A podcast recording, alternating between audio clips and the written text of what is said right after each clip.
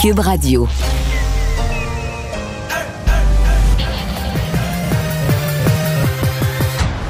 Mario Dumont.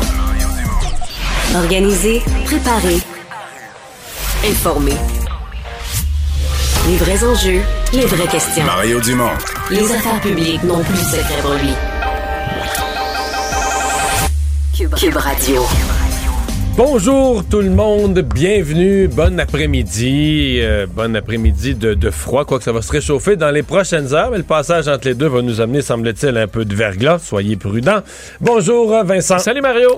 Alors, euh, ben, ça va redevenir euh, plus possible ou plus réaliste de faire petite escapade de week-end aux États-Unis? Ben oui, parce qu'on va retirer euh, le 60, en fait, le, le test PCR pour les voyages de moins de 72 heures. C'est quand même une grosse nouvelle, je pense, pour beaucoup de Québécois qui, comme moi, euh, on s'empêcherait de partir deux, trois jours aux États-Unis ben, à cause du test PCR. Ouais. Euh, c'est tout un boulet qui s'enlève pour ceux qui veulent faire des petits week-ends Il y a quand même beaucoup de monde qui font ça, là, le Vermont, euh, l'hiver Lake Placide, euh, un peu plus Aller loin. même- magasiner. Aller magasiner, oui. Ça, ça montre quand même, je pense que ça va ramener ce genre de nouvelles-là, un peu les gens au voyage, le goût de sortir un peu. Alors, euh, ça risque peut-être d'al- d'alimenter les files d'attente aux douanes, par contre, pour quelque temps, quoi qu'on va se sauver de ce, de ce test-là. Donc, euh, ben voilà, pendant tout ça, pendant que M. Trudeau lui a fait un petit voyage Oui. de deux jours euh, aux États-Unis, on va en parler durant l'émission. On rejoint Julie Marco et l'équipe de 100% Nouvelles. 15h30, c'est le moment d'aller retrouver notre collègue Mario Dumont. Salut Mario. Bonjour.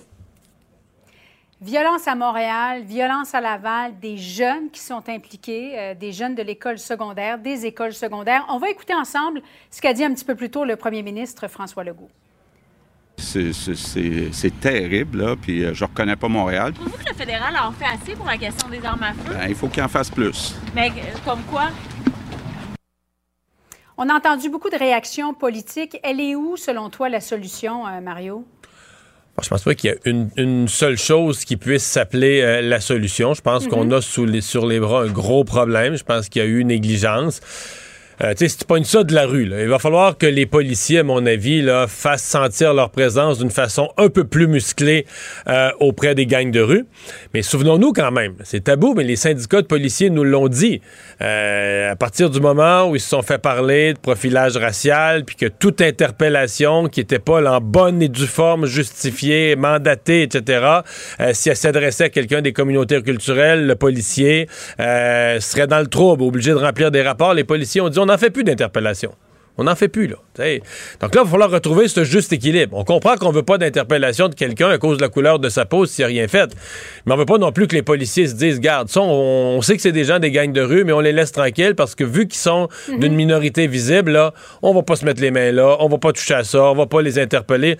L'équilibre doit être retrouvé et ça, tout le monde doit y collaborer. Peut-être qu'il y en a qui ont, euh, peut-être qu'il y a des policiers qui ont mal compris, qui ont besoin de formation. Peut-être qu'il y a des politiciens qui ont exagéré aussi euh, sur euh, les, les notions de voir du racisme partout pour se faire du crédit. Il va falloir retrouver de ce point de vue-là l'équilibre. Ça, c'est pour la rue. Puis il faudra plus de policiers. Là. Montréal, tout le monde, dans la campagne électorale, tout le monde a dit on va embaucher 250 policiers de plus.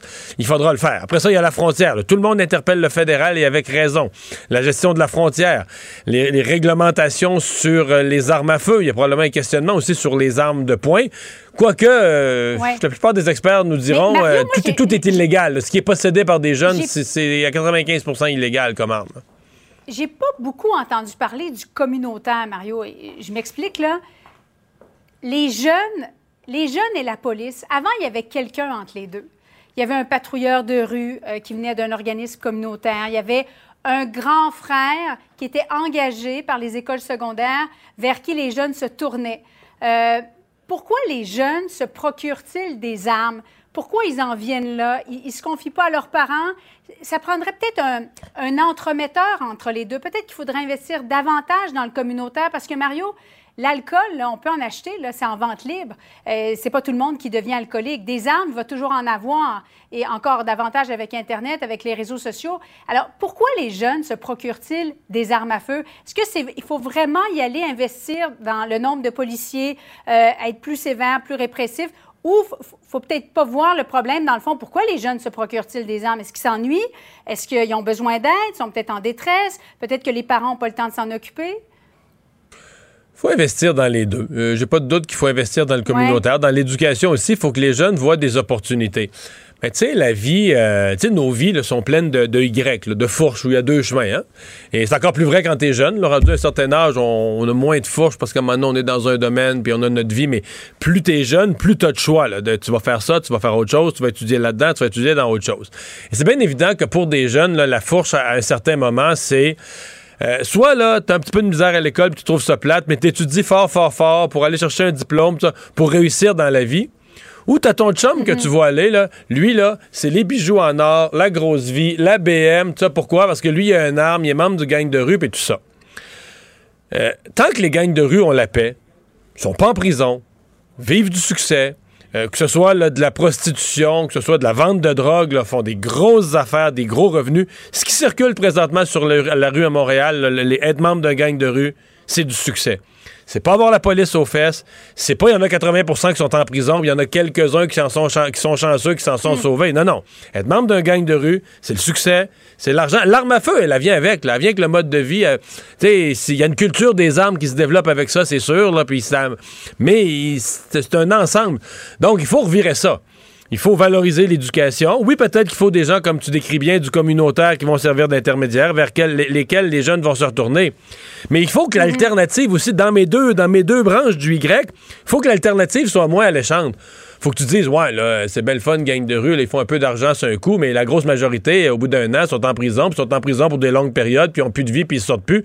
Puis que le jeune se dit, ça, c'est pas le succès, c'est le, c'est le gros trouble, tu sais, que le- la moyenne. Alors que présentement, je pense qu'il y a beaucoup de jeunes qui se disent, ben non, hey, m'as-tu, moi, aller étudier 5 ans, puis j'ai de la misère en maths, puis c'est déjà pourri, puis j'aime pas les profs, puis j'aime pas l'école, puis j'aime rien.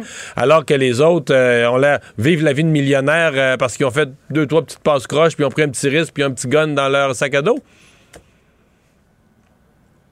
Oui. Euh, Justin Trudeau, euh, qui est du côté de Washington pour euh, 48 heures, euh, face à face avec les leaders au Congrès, Sénat. Demain, c'est M. Biden, l'homologue mexicain également.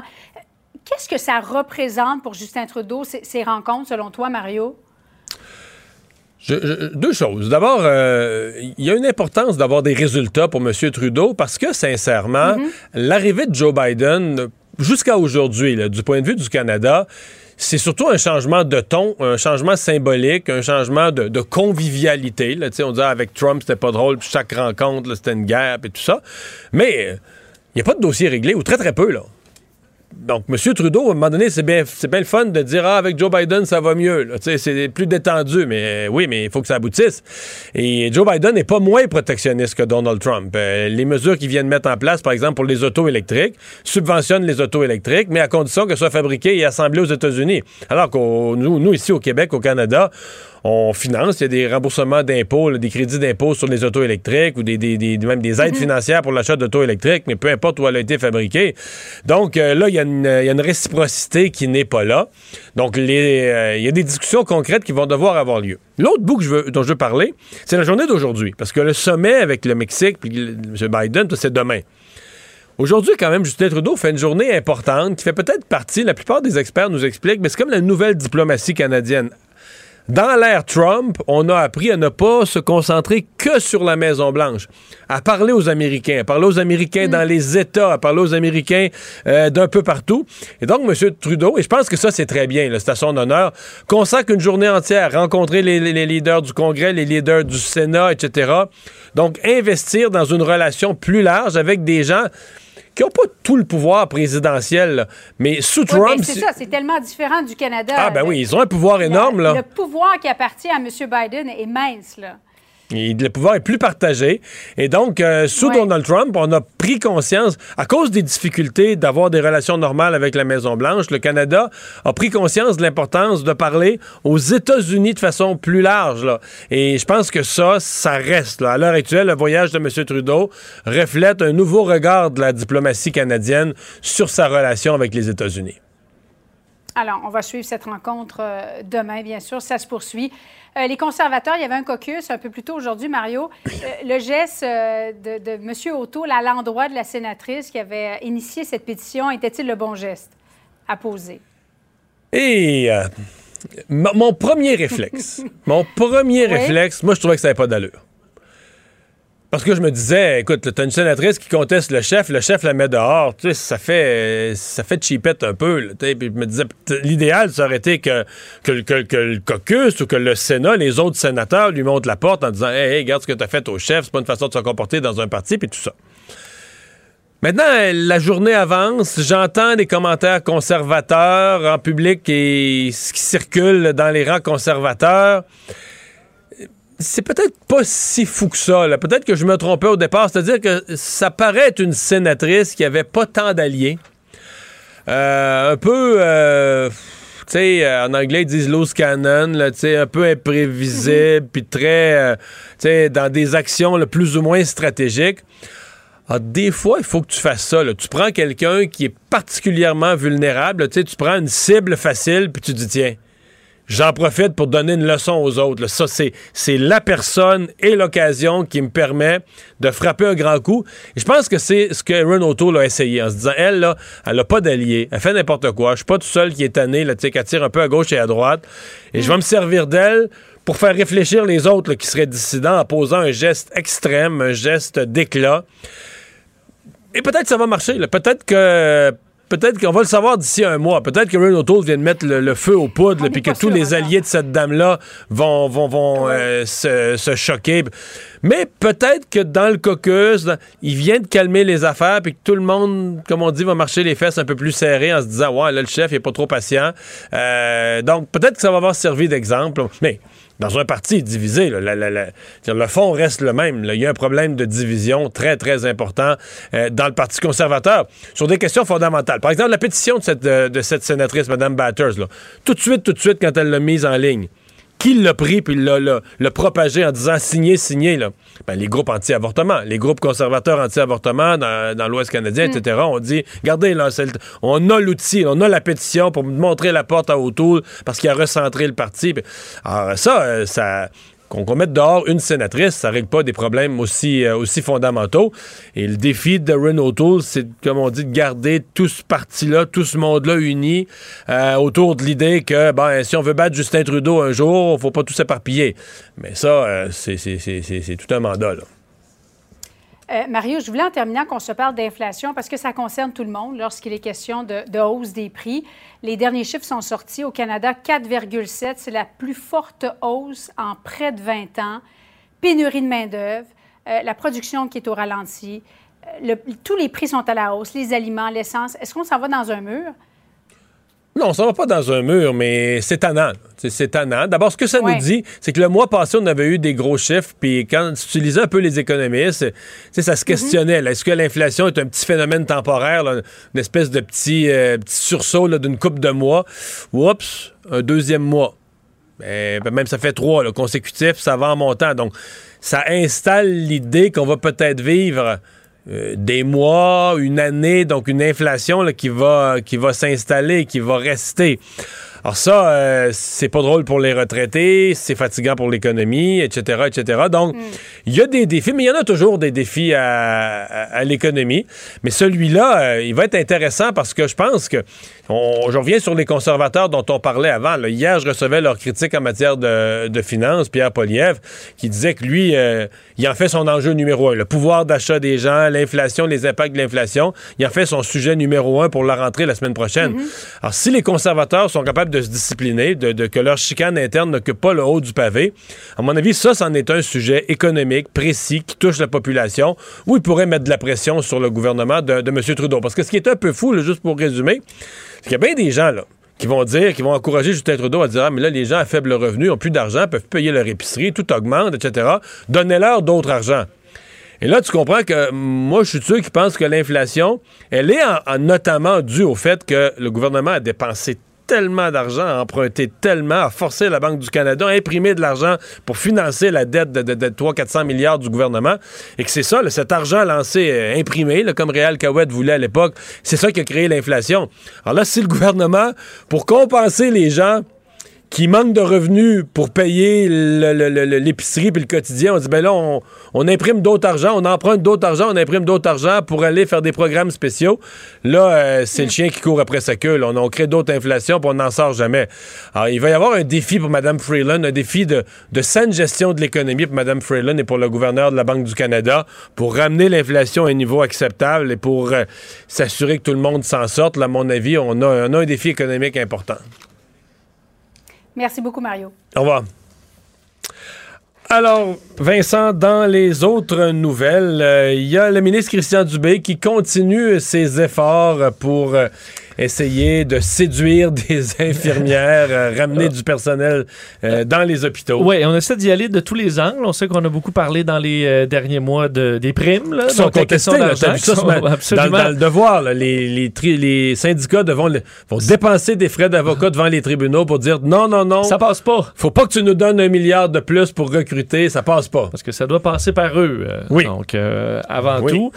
Et là, donc, on parle d'autre chose. Davantage le réaménagement des horaires. Parce que Christian Dubé s'est promené dans plusieurs régions, entre autres en Gaspésie, sur la côte nord, et il dit un peu partout ce qu'on me dit, c'est euh, de la gestion d'horaires, entre autres pour les horaires à temps plein. Il dit pourquoi ne pas essayer d'aménager mieux ces horaires-là pour, euh, bon, utilisons des aménagements locaux qui permettraient d'avoir un temps plein? de Baie-Saint-Paul?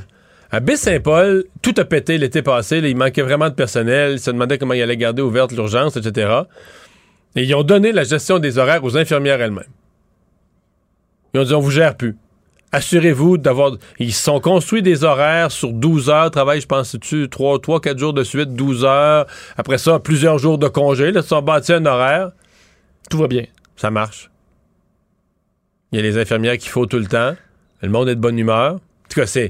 dire, c'est un petit hôpital, ça peut être plus compliqué peut-être à faire dans un, au, CHUM, là. Dans Mais ça montre qu'une façon de faire y a moyen. ça peut marcher. Il y a moyen, il y a moyen. Décentralisé peut-être. Donc, euh, c'est ce que Christian Dubé euh, envisage. Il y aura d'ailleurs des annonces euh, la, la semaine prochaine pour essayer de trouver d'autres façons d'aller ramener des, euh, des gens, particulièrement des retraités, par exemple, euh, dans le réseau. Il y a ça, la partie horaire, il y a la partie infrastructure. Parce que, et donner l'exemple, Christian Dubé, euh, il a fait visiter deux hôpitaux, là, Gaspé et Sept-Îles. Et il dit, dans les deux cas, c'est un deux mondes. Il dit, il est allé à Gaspé, urgence rénovée, des employés qui étaient heureux, euh, c'était encourageant d'aller là, les choses vont bien. Un peu plus tard, se dirige vers Sept-Îles, où là, on est dans des vieux locaux, vieille urgence, conditions déplorables. Tout le monde est à bout, en gros. Là. Donc, il y a quand même, et c'est vrai que l'ambiance de travail est affectée quand même par le milieu de vie aussi. Là. Vieux hôpitaux défraîchis, où le toit coule, où ça va pas du tout, pas d'éclairage. C'est déprimant, c'est dur. Alors, euh, il dit, il y aura, euh, veut, veut pas, pour ramener des gens, euh, il faudra euh, offrir un milieu de travail qui est intéressant. On s'entend que construire des hôpitaux, on peut pas faire ça dans les, en dedans de deux Non. mois. Là. Donc, ça va passer au départ par des primes et par des horaires changés. Et aussi, il était questionné lors de ce point de presse-là, Christian Dubé, sur la situation en ce moment. Là. Il s'inquiète, Christian Dubé, de voir les cas monter en Europe, même si on a un taux de vaccination qui est plus élevé chez nous comparé à la majorité des pays européens. Euh, mais ça l'inquiète quand même, parce que ce qui l'inquiète, c'est les zones au Québec qui seraient moins vaccinées, où a la couverture vaccinale est moins importante, entre autres Chaudière-Appalaches, euh, certains secteurs de l'Estrie aussi. Alors, on exclut pour l'instant d'avoir des mesures sanitaires uniquement là, spécifiques à ces endroits-là, mais on les surveille. On les surveille parce qu'on voit les chiffres Et- monter en- un peu partout en Et Europe. puisque tu parles de l'Europe, euh, les gens qui sont les anti-mesures vantaient euh, la Suède. Oui, Ah, la Suède. Et euh, tout à coup, ben, la- la- tout à coup, la Suède. arrive avec un passeport vaccinal. Euh, bon, ça va en ébranler plusieurs. faut dire que c'est un passeport vaccinal qui n'est pas comme chez nous. C'est une première étape où on vise les événements intérieurs de plus de 100 personnes.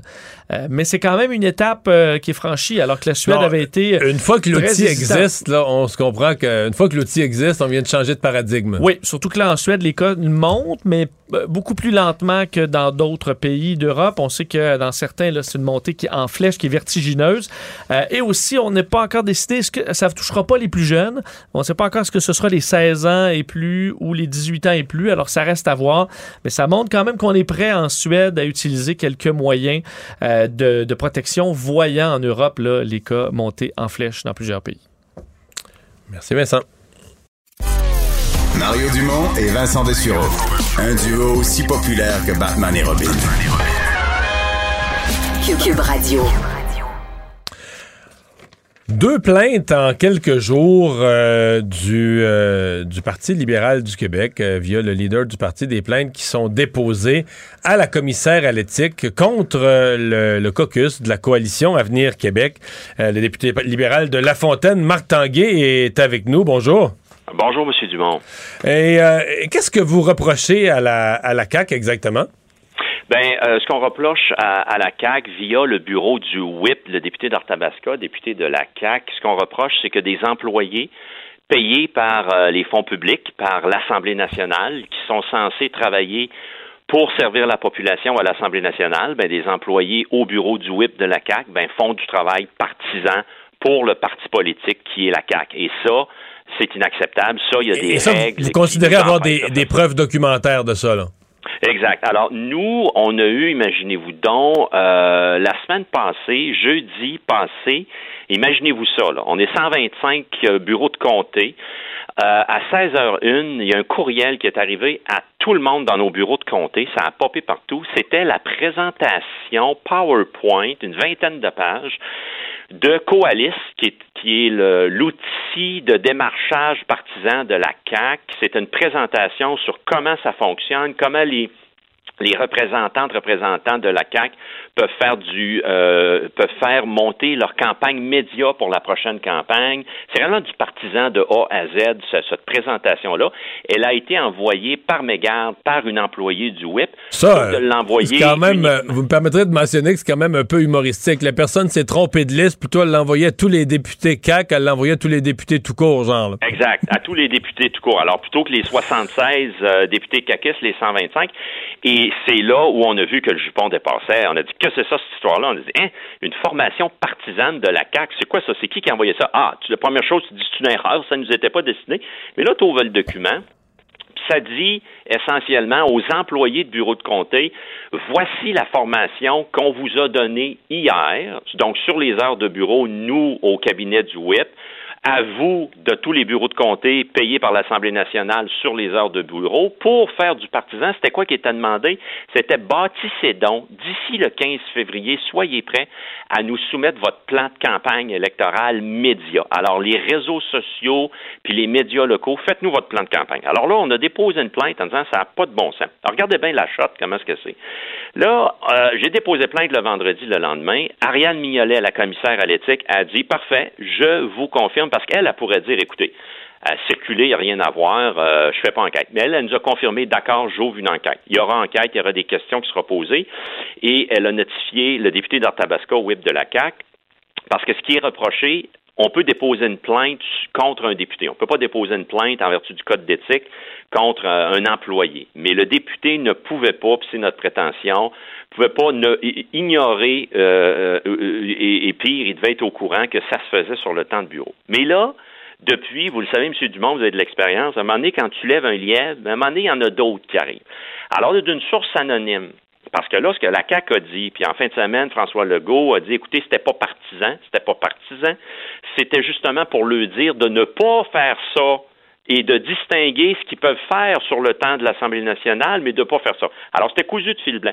Là, on a reçu une autre présentation, PowerPoint de 24 pages, d'une source anonyme, mais évidemment qui, qui, qui est proche de la CAQ, qui euh, nous a envoyé euh, une présentation de 24 pages. Et là, là, c'est carrément le plan de campagne électorale 2021-2022.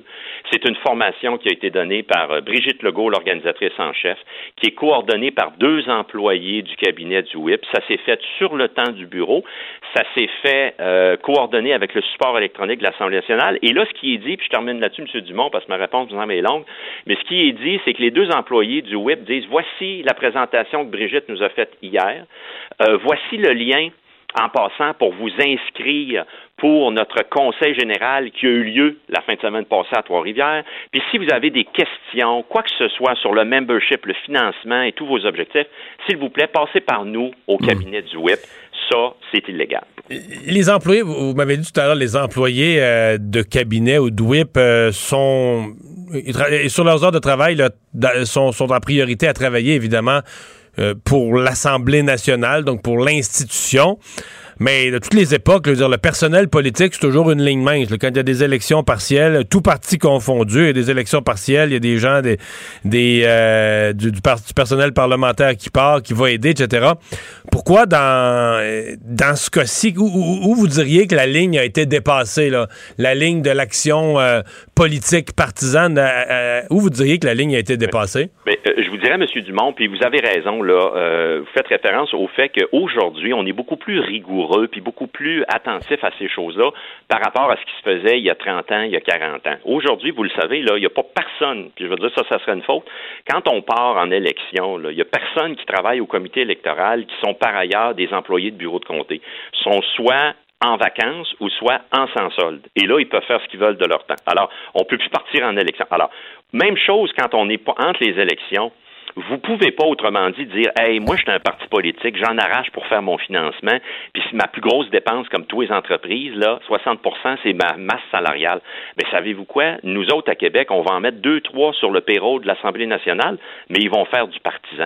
Et ça, il y avait une importante décision en novembre 2017. Dans le cas du Parti québécois, à l'époque, c'était Carole Poirier qui était whip, et elle n'avait pas été reconnue coupable de rien, mais il y avait eu une longue, longue décision. Un, un avertissement sévère, là. Un jugement de 217 paragraphes. Elle avait rencontré huit personnes. Puis là, c'était réellement de mettre les balises. Est-ce que les agents de liaison travaillaient plus travaillaient, étaient dans le fond des employés du PQ ou c'était des vrais employés de, de, de la WIP. Et là, il y avait eu, là, déjà là, il y avait un drapeau rouge à ne pas, à ne pas franchir. Quand on a un courriel que j'ai devant moi, et que vous avez des employés de WIP de la CAC qui dit euh, consultation, voici la pièce jointe. N'hésitez pas à vous référer à nous en cas de besoin et de support pour vos objectifs, financement, membership, ainsi de suite. C'est pas leur job. Le payeur de taxes paye pas pour qu'il s'occupe des objectifs de membership et de financement de la CAC. Advenant que la commissaire à l'éthique euh, donne raison à vos prétentions, qu'est-ce que vous attendez comme sanction envers euh, quoi Ce serait envers le whip de la, de la CAQ à ce Oui. moment-là? Ça serait envers le web de la CAQ, parce que comme je vous dis, c'est l'article 36 du Code d'éthique qui dit que vous, comme employeur, comme élu, euh, vous êtes responsable de ce que fait vos employés, de ce que font vos employés. Alors, vous êtes au courant ou vous ne pouviez pas ignorer qu'ils faisaient ça. Alors, là, il y a une multitude de sanctions qui peut aller euh, de la simple répri- répri- réprimande jusqu'à la destitution.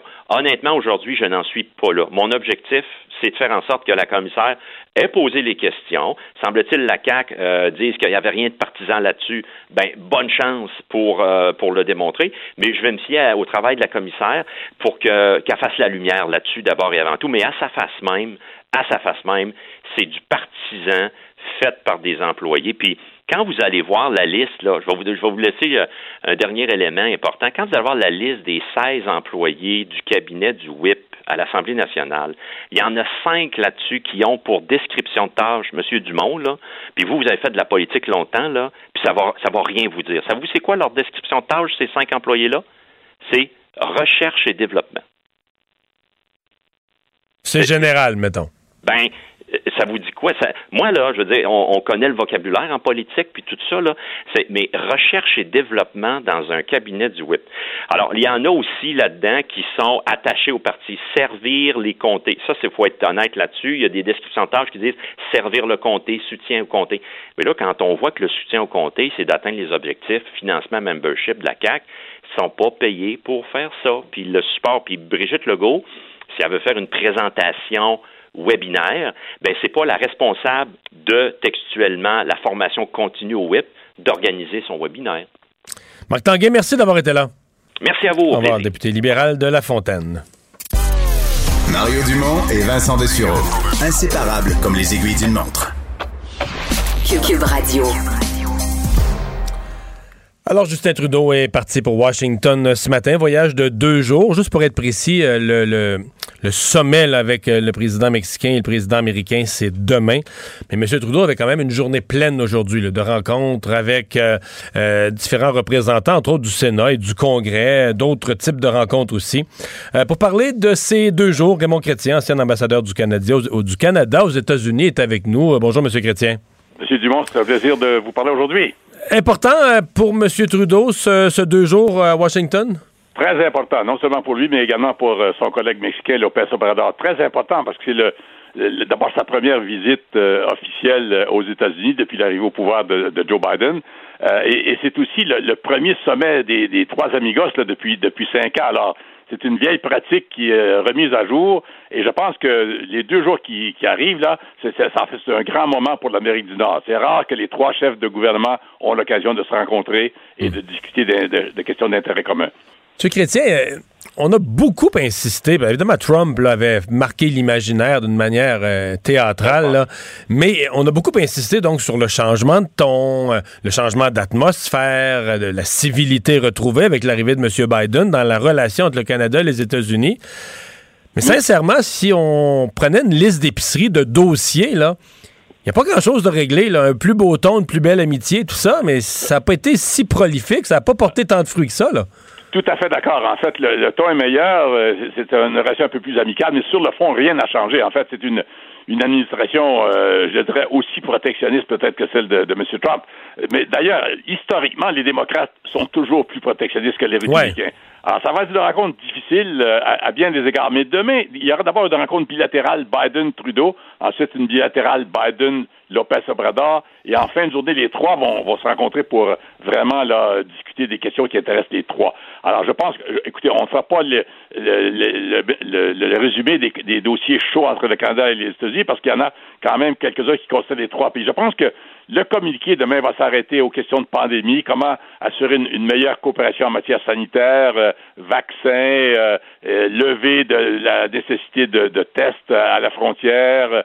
Euh, on ne peut pas ne pas parler de la pandémie au moment où ça s'accélère et au Ouais. Canada et, et en Europe et même ici au Canada, aux États-Unis, en Europe et même ici au Canada. Ensuite, l'économie, le, le protectionnisme, très important et pour le Mexique et pour le Canada.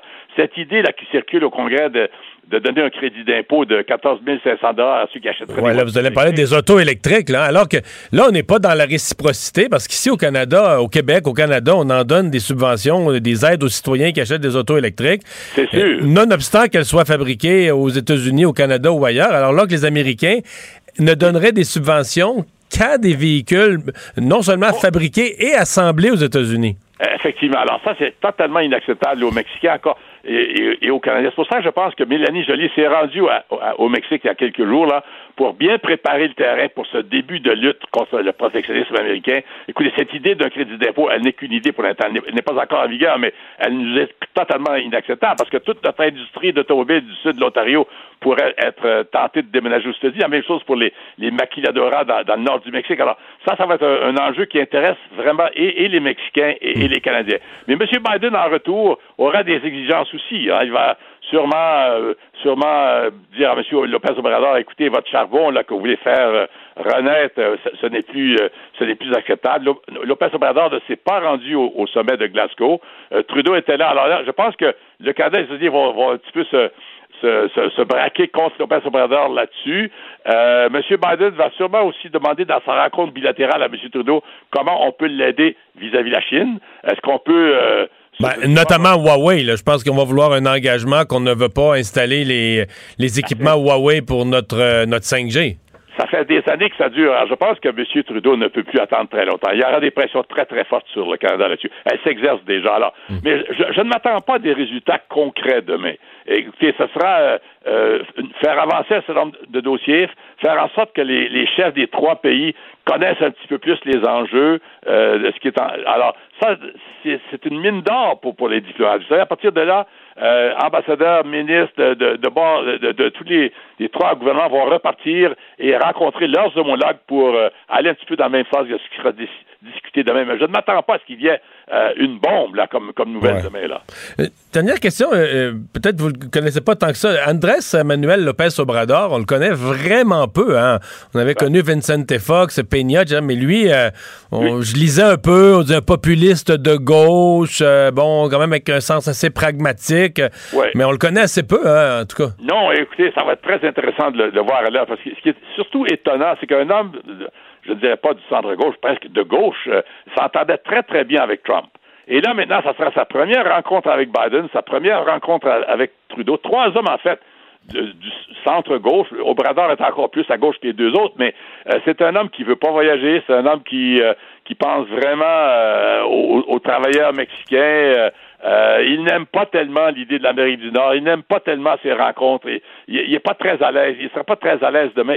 lui, pour lui, c'est vraiment euh, le travailleur mexicain, le protectionnisme mexicain très, très dur. Ils sont en train de penser à, mettre en place des, lois au, Mexique qui, vont être directement contre les intérêts miniers canadiens, etc. Donc, ça sera intéressant de voir ce, cet homme qui s'est présenté, qui a été maire de, de Mexico pendant deux termes quand même, qu'il a eu pas facile. Hein? Lopez Obrador, c'est un gars qui a commencé sa lutte pour accéder à la présidence il y a, 25 ans. Il y est finalement parvenu à un âge pas mal avancé. Alors, ça va être intéressant de voir la dynamique entre deux hommes plus âgés et, un jeune homme comme notre premier ministre. M. Chrétien, on se reparle demain de tout ça. Avec plaisir. Au revoir.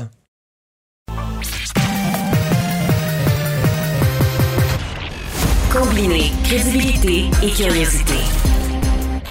Mario Dumont. Cube Radio. On parle beaucoup de la campagne de vaccination euh, chez nous. Euh, mais moi, je, m'amuse à suivre les chiffres un peu partout dans le monde. Euh, hmm.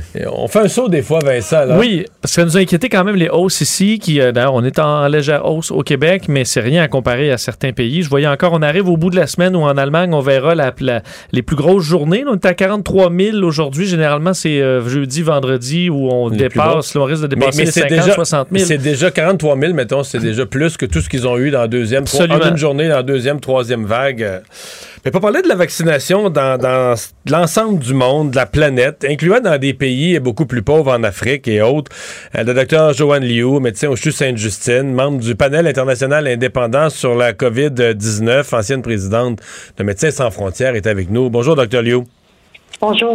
Euh, quelle évaluation? Parce que là, l'année 2021 euh, s'achève. Nous, on a commencé à vacciner au Canada les tout derniers jours de 2020, là, mais l'année 2021 aurait été l'année de la vaccination.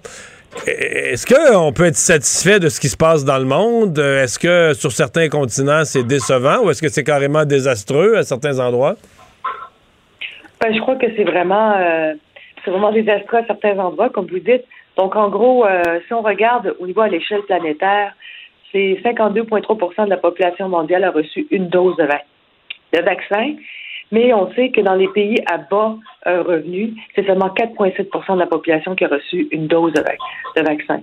Donc, c'est très bas. Et donc, c'est pas assez euh, pour protéger euh, une grande partie de la population, forcément. Et dans encore bien des pays, notamment dans le continent africain, euh, plein de travailleurs de la ligne de front de la COVID ne sont pas encore protégés à l'heure que je vous parle. En fait, il y a des pays africains qui sont présentement à cette étape que nous, on a franchi en janvier-février. Ils sont à vacciner leur personnel de la santé, mais à pas de tortue. Oui, donc on est vraiment à pas de tortue, puis on n'a aucune visibilité aussi sur l'arrivage des vaccins. Donc, euh, il, y a la, il, y a y a eu plusieurs rencontres internationales, euh, notamment l'Assemblée euh, l'Assemblée des Nations Unies au mois de septembre, après ça le G20, et on s'est gargarisé à faire des promesses de vaccins qu'on était pour re, redistribuer à travers des pays moins nantis, et on tente toujours à faire à faire ce transfert-là de vaccins. Notamment au Canada, on a promis 200 millions de vaccins. Et puis, quand on regarde l'état des lieux, ben c'est euh, seulement 3% de ces vaccins-là qui ont été euh, transférés dans les pays à euh, ah oui, c'est si peu que ça. J'avais le sentiment que je comprenais qu'on n'avait pas tout livré, mais je pensais que le Canada avait fait mieux. On a livré juste 3% de notre promesse à date. Oui, ben en fait, c'est 200 millions, 6,4 millions ont été délivrés. Donc, ça fait 3 Ouais. Ouais. Euh, j'ai devant moi, par exemple, la liste des pays d'Afrique avec euh, la population pleinement vaccinée. Au Congo, c'est 1 au, moins d'1 Au Soudan, c'est moins d'un euh, Au Tchad, c'est moins d'un Madagascar, presque 1% En Tanzanie, 1,5 En Mali, 1,5 C'est... On, commence. Qu'est-ce qui fait qu'il y a si peu de vaccination dans ces pays? Est-ce que c'est parce qu'on n'a pas les vaccins ou est-ce que c'est les, cliniques, les opérations vaccination qu'on est incapable de mettre en branle parce qu'on n'a pas les ressources? Non, en grande partie, c'est que présentement, ils n'ont pas accès à des vaccins. Point. Donc, euh, donc je veux dire, on sait que la grande partie des vaccins qui ont été euh, qui ont été euh, produits dans la dernière année, 75 de ces vaccins-là sont allés à 10 pays, 10 pays bien nantis, incluant le Canada, les États-Unis, des pays de l'Union européenne. Donc, c'est vraiment une poignée de, de, de, pays qui ont eu accès à ces vaccins-là. Et eux, ils n'ont toujours pas accès. Euh, et euh, et le, le, nombre de vaccins qu'ils ont est toujours arrive au compte-goutte. Et ce qu'il faudrait faire, c'est vraiment dire il faut accélérer la redistribution des vaccins aujourd'hui parce que si on laisse la COVID-19 se promener en pleine liberté comme elle est en train de faire présentement, ben, à chaque fois qu'elle se transmet, à chaque fois, elle mute. Et à un moment donné, on va avoir une mutation qui va échapper à la protection des vaccins que nous avons développés. Euh, la, troisième dose, euh, évidemment, c'est un débat moral qui est déjà enclenché. Lorsque dès, qu'Israël a parlé de donner une troisième dose, la question s'est posée. Euh, jusqu'où des pays plus riches peuvent donner une troisième dose quand à certains endroits on n'a pas encore une première pour les travailleurs de la santé? Ben, oui, je, je, crois qu'il faut vraiment se, se, poser la question, puis de réfléchir euh, et faire la part des choses. Mais je pense que protéger les personnes qui sont euh, immunosupprimées, les, euh, les personnes plus à risque, je pense que c'est une bonne chose. Mais je pense qu'on pourrait faire un délai chez les personnes qui sont jeunes et en santé pour une troisième dose pour pouvoir faire un repartage plus tôt que plus tard. Pour les raisons que j'évoquais avant, on veut éviter l'émergence d'un nouveau variant pour lequel on n'aura aucune protection tout le monde. Donc, c'est aussi dans notre intérêt commun de faire ça.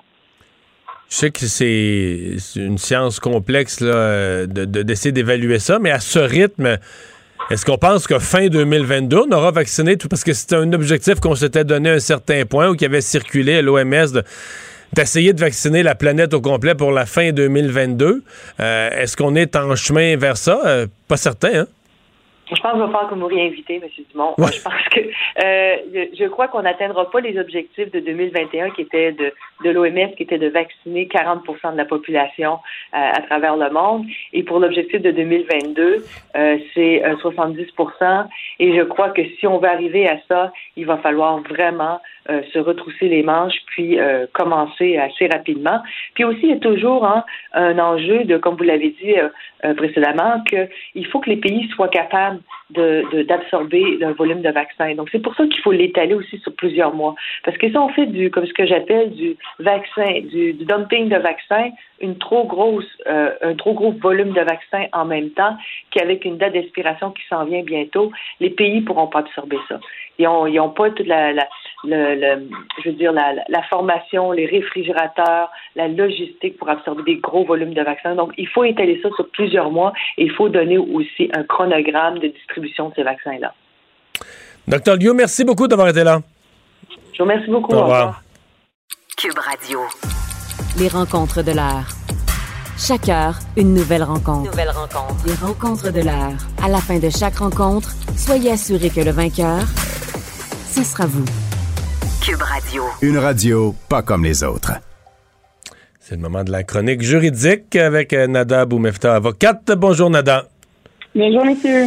Alors, euh, une classification raciale, ce sont des documents qui viennent du ministère de la Sécurité publique euh, qui démontrent une classification raciale un peu euh, primaire, d'ailleurs, dans le vocabulaire qui était utilisé, où on classait les gens selon la couleur de la peau, les mots étant foncé, moyen, clair, puis pâle.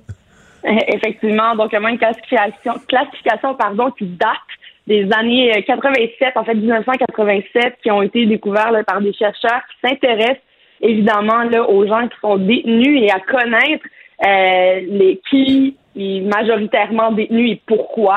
Et une euh, des, un des points qui, ont, qui sont ressortis de la recherche, c'était d'abord cette classification très étrange qui peut être qualifiée même de discriminatoire. Et une des questions que les chercheurs ont, ont soulevées, c'est également le fait, qu'est-ce qui distingue le clair de peu, de moyen ou pas. Euh, je pourrais donner mon propre exemple à moi. Là. Euh, si j'avais la chance d'aller dans le sud, je reviendrais probablement beaucoup plus foncé qu'en ce moment. Donc euh, déjà la classification changerait. On je peux juste te rassurer que moi, moi, d'après moi, quand je reviens, quand je reviens du sud, je suis moyen. Là, je passe à moyen. ben, c'est ça. C'est déjà de moyen à clair, il y a une différence. Puis déjà avec le changement de saison, ça peut euh, tout changé. en même temps, les, gens qui défendent ça disent c'est pas vraiment une classification, ben c'est plus un outil d'identification, comme les, la, grandeur à 6 pieds 2, les cheveux, la peau. Pour, les tatous, les choses comme ça. C'est ça, les tatous. si une personne s'évade, par exemple, et qu'on la, on doit rapidement donner un descriptif pour la rechercher, ben c'est un outil pour faire ça. Là.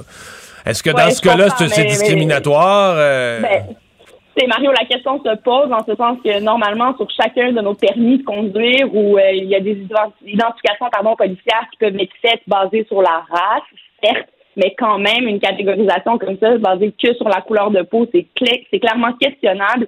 Moi-même, dans un dossier d'ailleurs en défense, qui est un dossier qu'on a gagné basé sur une question d'identification, et c'est pourquoi là, de soulever cet argument-là en mentionnant que c'est pour identifier des individus, ben, c'est clairement questionnable. Et la question dans mon procès, c'était justement, on identifiait les, les voleurs comme étant des, des individus de race noire, mais là, les témoins n'étaient pas capables de mentionner si c'était foncé, foncé, moyen, clair euh, ou pas. Et euh, le débat s'est vraiment joué euh, là-dessus. Et euh, à ce moment-là, on a gagné parce qu'il y avait un doute beaucoup trop grand. J'avais même imprimé, vous allez rire, là, mais une photo de Barack Obama qui est moyen clair, on peut le, on peut le définir comme ça à peu près, euh, comme preuve là, pour donner un exemple ou à tout le moins un certain teint de couleur de peau euh, duquel on pouvait partir et questionner les témoins.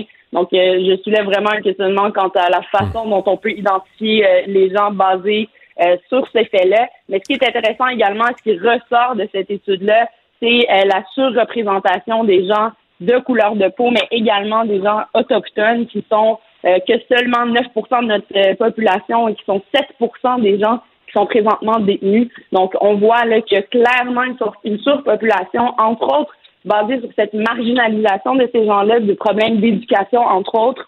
Euh, et on le Ben voit moi, c'est un des facteurs qui m'a frappé dans l'étude quand même. C'est qu'il y a un lien là vraiment euh, très, très, très, très clair entre l'éducation et la probabilité de se retrouver derrière les barreaux. Là. Exactement. Malheureusement, on le voit où les gens qui se retrouvent sans domicile fixe également, qui ont des problèmes de communication, qui ne connaissent pas leurs droits, ou se retrouvent dans des situations où l'argent facile est possible, ben, ils se retrouvent malheureusement criminalisés et reviennent euh, souvent dans le système. Et ça, c'est un des problèmes qu'on tente justement euh, d'éradiquer ou à tout le moins d'aider ces gens-là en évitant que la détention soit l'unique solution. Et on le voit, malheureusement, ce n'est pas quelque chose qui fonctionne puisque ces gens-là reviennent dans le système et je pense que c'est un travail de communauté qu'on doit faire. Nada, dossier euh, important qui va être intéressant de suivre d'ailleurs. Euh, bon, l'arrêt des procédures dans le dossier, entre autres, de l'ex-maire de Terrebonne, euh, le DPCP qui porte ça en appel. On se souvient du euh, bon, de, le- le- lors de l'annoncé de l'arrêt des procédures, la juge avait été extrêmement euh, dure envers le travail, entre autres, des enquêteurs de l'UPAC. Euh, donc, on comprend que le DCP, euh, le DPCP n'est pas d'accord avec les, euh, les, euh, les conclusions de cette juge-là.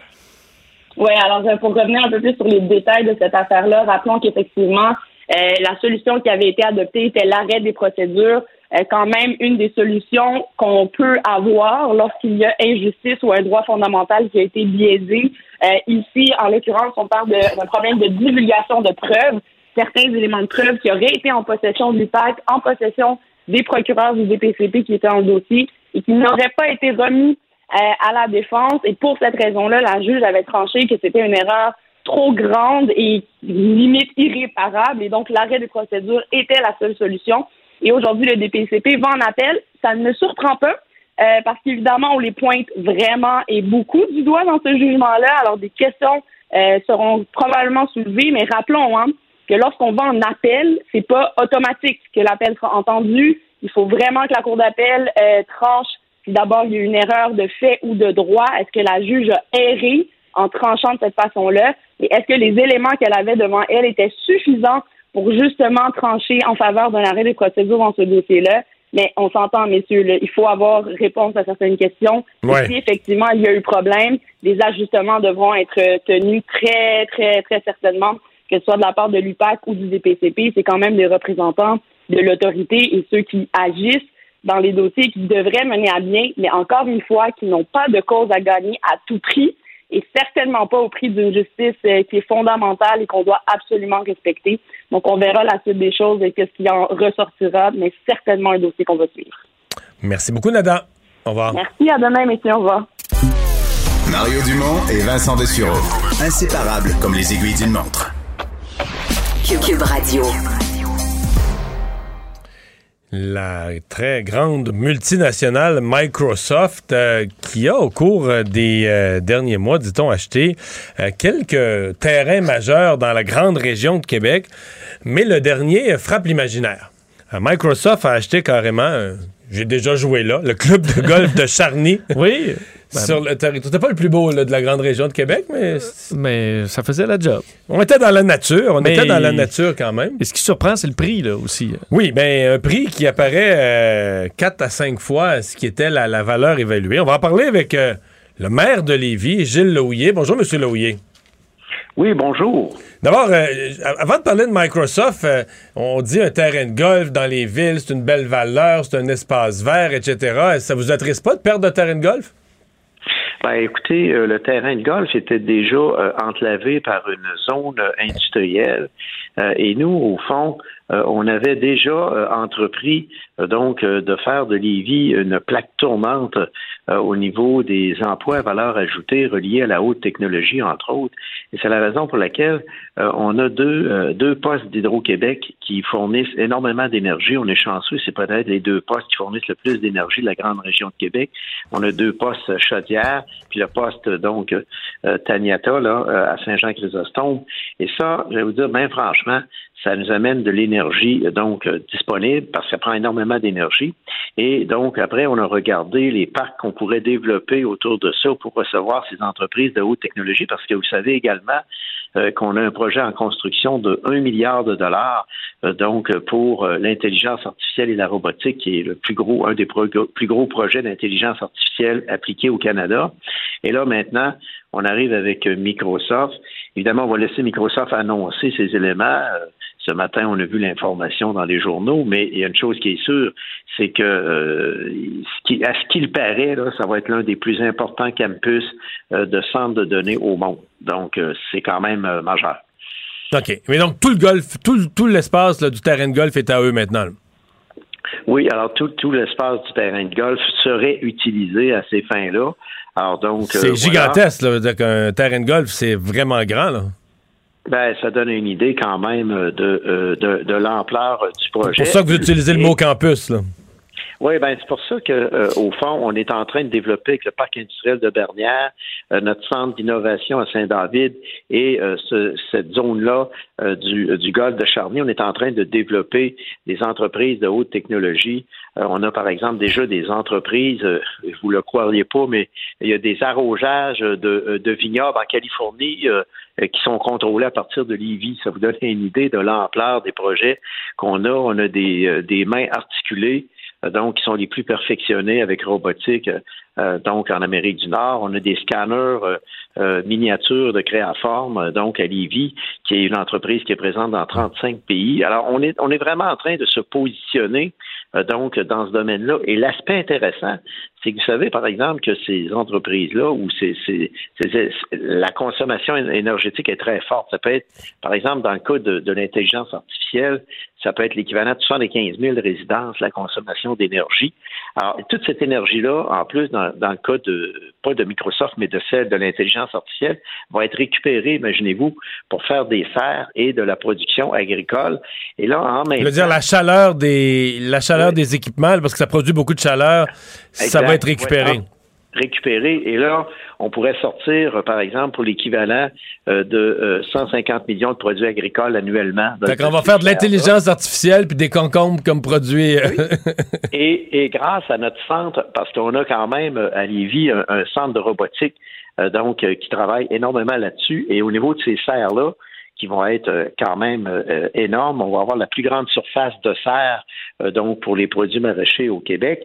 Alors euh, l'autre aspect intéressant, c'est que euh, on a des, des, des, des centres de robotique qui vont euh, qui vont préparer l'avenir parce que et qui vont pousser la recherche pour, par exemple, favoriser la cueillette automatique des légumes et des petits fruits. Vous savez comment c'est difficile de trouver Ouais. de la main-d'œuvre. Alors, tout ça va être relié euh, à, à l'automatisme et euh, aux algorithmes qui vont être développés. Euh, donc, on, on est, on est en train de devenir, je dirais, une plaque tournante au Québec, là, euh, en matière d'intelligence artificielle, de robotique, de stockage de données, de données. Et de plus en plus, ces grandes entreprises nationales-là cherchent des espaces et surtout de l'énergie. Les autres qui ont besoin, c'est de l'énergie. Alors, quoi de mieux que Lévis, puisque nous, dans le fond, vous n'avez pas, que, tu sais, que vous soyez à Bernière ou que vous soyez à Charny, vous n'avez pas de pylône à construire. L'énergie est à proximité. Euh, si on vous entend, là, vous n'êtes pas du tout sur la défensive avec ça, l'arrivée d'un géant comme Microsoft ou l'utilisation d'un terrain de golf. Vous dites, c'est dans le plan stratégique de développement de la ville et on les accueille à bras ouverts. Là. Exactement, c'est dans notre plan stratégique, puisque euh, en contrepartie, on a prévu, on a prévu quand même le développement de deux nouveaux grands parcs urbains, alors où on a acheté des propriétés pour développer le volet qualité de vie, et euh, le site du golfe de Charny se prêtait pas bien au développement d'un grand parc urbain. Alors donc, on va plutôt développer des grands d'autres espaces verts ailleurs. Ouais, ailleurs, le hmm. long de la rivière Chaudière, entre autres, et le long du fleuve, où là, on va avoir euh, des parcs urbains assez impressionnants aussi. Monsieur Laouillet, je vous écoute euh, parler du développement de, de votre ville, là ça, ça, ça, donne à penser que Lévis est en croissance et va continuer de l'aide, puis que ça va prendre des moyens de transport pour euh, amener les gens. Euh, ça m'amène à vous parler du, du tunnel Québec-Lévis. Je pense à vous des fois, parce qu'avec tout ce qui se dit, là, dans, on avait l'impression qu'à écouter certains environnementalistes du Québec, à Glasgow, le sujet numéro un, c'est le tunnel Québec-Lévis, que tous les pays du monde dormaient mal à Glasgow à cause du tunnel. Euh, Qu'est-ce que vous pensez de ça? Est-ce que vous pensez qu'on est la, la discussion est glissée dans une exagération. En même temps qu'on parle d'un tunnel qui serait qui serait pas utilisé, on n'y croit pas, il n'y aurait pas de monde, on croit pas au développement de Lévis. Les oreilles doivent vous friser des fois, là? Ben définitivement parce que euh, au fond, euh, au fond, euh, ce qu'on se rend compte et nous, on a analysé les données, par exemple que, le maire Labaume a, a sorti récemment, et c'est pas la réalité qui se passe à Lévis, puisqu'actuellement on a on a d'abord on a 2000 ça, c'est assez impressionnant. Je vous donne le chiffre, c'est nouveau. Je viens d'avoir la nouvelle. Écoutez, on, a, on, construit juste cette année, en un an, 2000 nouvelles unités d'habitation. On a donné des permis. Euh, on était à 1850 l'an dernier. C'était déjà un record. Donc, c'est un record absolu. Oui, mais M. Laouillet, vous comprenez, vous comprenez pas, là? En 2021, c'est une très mauvaise nouvelle. C'est de l'étalement. La Québec solidaire, c'est tout ce qu'on ah. dénonce. C'est ça qu'on veut pas, là? Ben là, c'est terrible ce que vous nous décrivez là. Le, euh, euh, le, problème, c'est que c'est eux qui rendent la nouvelle terrible parce qu'en réalité, on est à l'intérieur de notre périmètre urbain. Et ce qu'on fait actuellement, c'est qu'on densifie. C'est la première fois que la ville de Lévis construit en hauteur et au contraire, on densifie justement pour favoriser le transport en commun et la mobilité. Et actuellement, la ville de Lévis a une politique qui est très rigoureuse. On ne construit pas en dehors du périmètre urbain. Donc, nous, même si un projet nous est déposé à la ville de Lévis, qui est en territoire agricole, on le refuse automatiquement. On ne fait même pas les démarches auprès de la Commission de protection du territoire agricole. Et dans notre périmètre urbain, on a une capacité de 25 000 nouvelles unités d'habitation une fois que j'ai enlevé toutes les zones de contrainte. Alors, au fond, c'est un faux débat qu'on amène et j'ai déjà affaire à des gens, euh, euh, donc, euh, d'en discuter publiquement avec eux, mais malheureusement, personne ne, relève le gant avec moi sur l'étalement urbain. Il n'y a pas d'étalement urbain à Lévis. Puis il ne faut pas oublier que nous, un peu comme dans l'Estrie, dans le Saguenay, au Saguenay-Lac-Saint-Jean, on est la ville-centre de Chaudière-Appalaches. On est le tiers de la population de la ville-centre. Alors, on n'est pas dans l'étalement urbain. Et au contraire, en passant, le tunnel va stopper euh, l'étalement urbain dans l'ouest, parce que là, l'ouest déborde. Il n'y a plus de place. C'est pour ça que j'ai seulement 2500 nouvelles résidences en 2021 qui vont se construire dans l'ouest. Il n'y a plus de place. Pourquoi il n'y a plus de place? Parce qu'il y a une seule, il y a une seule traversée qui est dans l'ouest. Et ça, ça favorise, au contraire, l'étalement urbain à l'extérieur de Lévis et à l'extérieur de Québec en allant vers l'ouest. Vous comprenez? Alors, si vous allez à Québec, vous allez voir en allant vers l'ouest, l'étalement urbain est quand même euh, plus évident. Alors donc, on ne peut pas parler à Lévis d'étalement urbain, bien au contraire, c'est que nous, on est de, de plein fouet dans le, dans le plan de métropolitain. L'autre, l'autre point qu'il ne faut jamais oublier, c'est qu'au fond, euh, et c'est pour ça que c'est important de corriger certains éléments qui sont euh, qui sont qui sont véhiculés. C'est qu'on dit souvent, ouais, mais c'est pas en ajoutant des autoroutes, euh, l'ajout d'autoroute, c'est pas bon pour l'environnement, etc. Sauf que le problème, c'est qu'il n'y a pas d'ajout d'autoroute avec le tunnel. Qu'est-ce qu'on fait? On fait un tunnel pour, pour relier ensemble deux autoroutes existantes. Donc, il n'y a pas d'ajout d'autoroute. Moi, je n'ai pas vu d'ajout.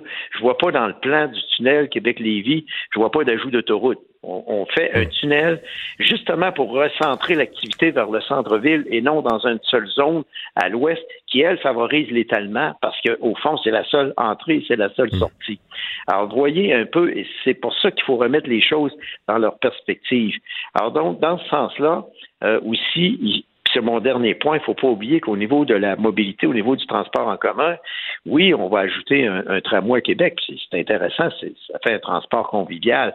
Mais en réalité, n'oubliez pas que les chiffres de l'achalandage euh, au niveau du réseau de transport de la capitale de Québec, euh, alors qu'est-ce qu'ils disent? Ils disent qu'on euh, va augmenter d'à peine 3 à 4 euh, donc le transfert de la part intermodale au niveau du transport euh, en commun vers le transport en commun. Donc, c'est très faible. Et même à Lévis, nous autres, on va mettre 100 millions pour les voies réservées, etc. Alors donc, ça va, euh, moi, je vais maintenir à peu près mon nombre de traversées Québec-Lévis à 6 000. Pourquoi c'est comme ça? Parce qu'imaginez-vous que moi, je pars du centre-ville de, de Lévis, j'ai beau améliorer mon transport en commun, euh, si ça me prend toujours 55 minutes à mon autobus, même si elle switch avec le tramway l'autre bord pour se rendre à sa colline parlementaire, j'ai un problème. Par contre, si avec le projet gouvernemental, j'ai euh, donc euh, un métro sous-fluvial qui est inclus avec le tunnel, ben, imaginez-vous que là, je viens de faire une révolution dans le transport en commun. Parce, que là, ça, prend, ça prend 12-15 minutes. Là. 12-15, puis en plus de ça, pour le transport automobile et autres, le tunnel, quel est l'objectif du tunnel au niveau automobile? C'est pas d'amener les gens dans le centre-ville. Vous avez vu, le gouvernement a même enlevé la sortie Saint-Roch. C'est pour relier l'autoroute 20 à l'autoroute 40 et il n'y a pas d'arrêt. Donc, si vous n'avez pas affaire à Lévis et à Québec, vous vous engouffrez dans le tunnel et vous passez votre chemin. Au fond, c'est aussi simple que ça. Et l'idée, c'est de recentrer l'activité vers le centre-ville de Québec, où là, on va pouvoir densifier peut-être un peu plus dans le centre de la ville de Québec et dans l'est de la ville de Québec également. Et c'est ça qui est bien important. C'est pas de l'étalement urbain, bien au contraire. Euh, et c'est ça qu'il faut euh, qu'il faut mmh. retenir. Donc, je pense que dans, dans toute cette histoire-là, ce qu'il faut faire, c'est euh, de, de prendre en considération que le gouvernement du Québec a un projet très clair pour la région de la capitale nationale et que ce projet-là, euh, le gouvernement souhaite le mettre de l'avant. Alors moi, je vais rencontrer mon collègue, mon nouveau collègue, M. Marchand, euh, donc dans les jours qui viennent, ça va se faire lundi ou mardi prochain, et on va discuter de mobilité et comment finalement euh, on peut faire en sorte de respecter chaque étape. C'est vrai, c'est des gros projets, mais au fond, il se fait des gros projets aussi à Montréal, il s'en fait partout, dans le fond, euh, et euh, ça fait dix ans qu'il y a des cônes oranges à Montréal, donc c'est des milliards qu'on investit. Alors, je peux pas croire qu'on n'est pas capable d'investir euh, donc certaines sommes d'argent dans la région de la capitale nationale. Tu sais. une autre version des faits. Il faut qu'on vous donne la parole de temps en temps. Merci beaucoup de nous avoir parlé. Ça me fait plaisir, M. Dumont. Mario Dumont. Il analyse l'actualité et sépare les faits des rumeurs. Il n'a qu'une seule parole, celle que vous entendez. Cube Radio.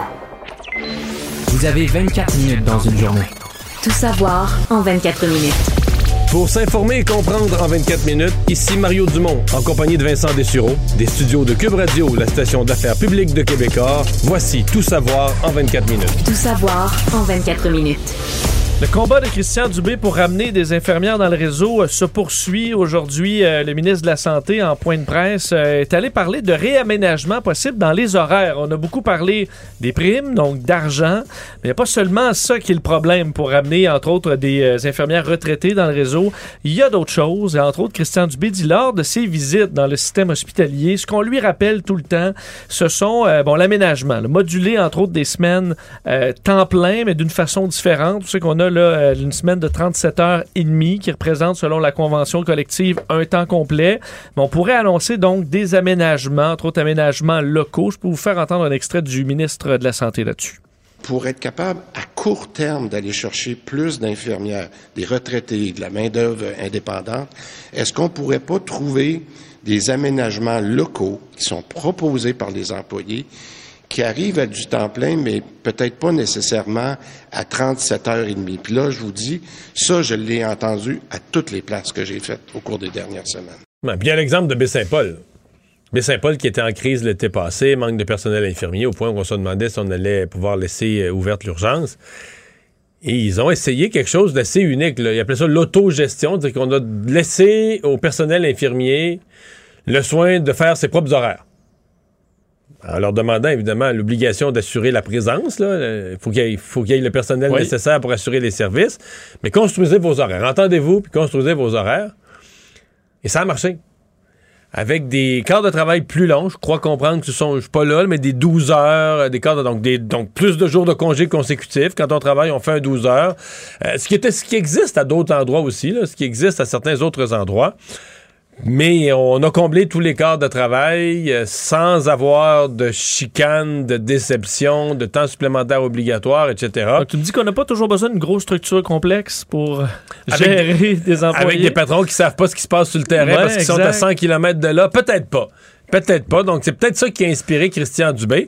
Par contre, il doit quand même être, euh, être découragé là, parce que là, vraiment, euh, ce matin, ce qu'on apprend, c'est que les, les syndicats vont vraiment là, payer des avocats pour aller contester devant les tribunaux les mesures d'aide, le, le- le milliard d'aides, de, de, de bonus de toutes sortes là, qui étaient, de primes qui étaient offertes pour recruter, pour encourager les infirmières euh, à, à travailler à temps plein ou d'autres retraités à revenir au travail.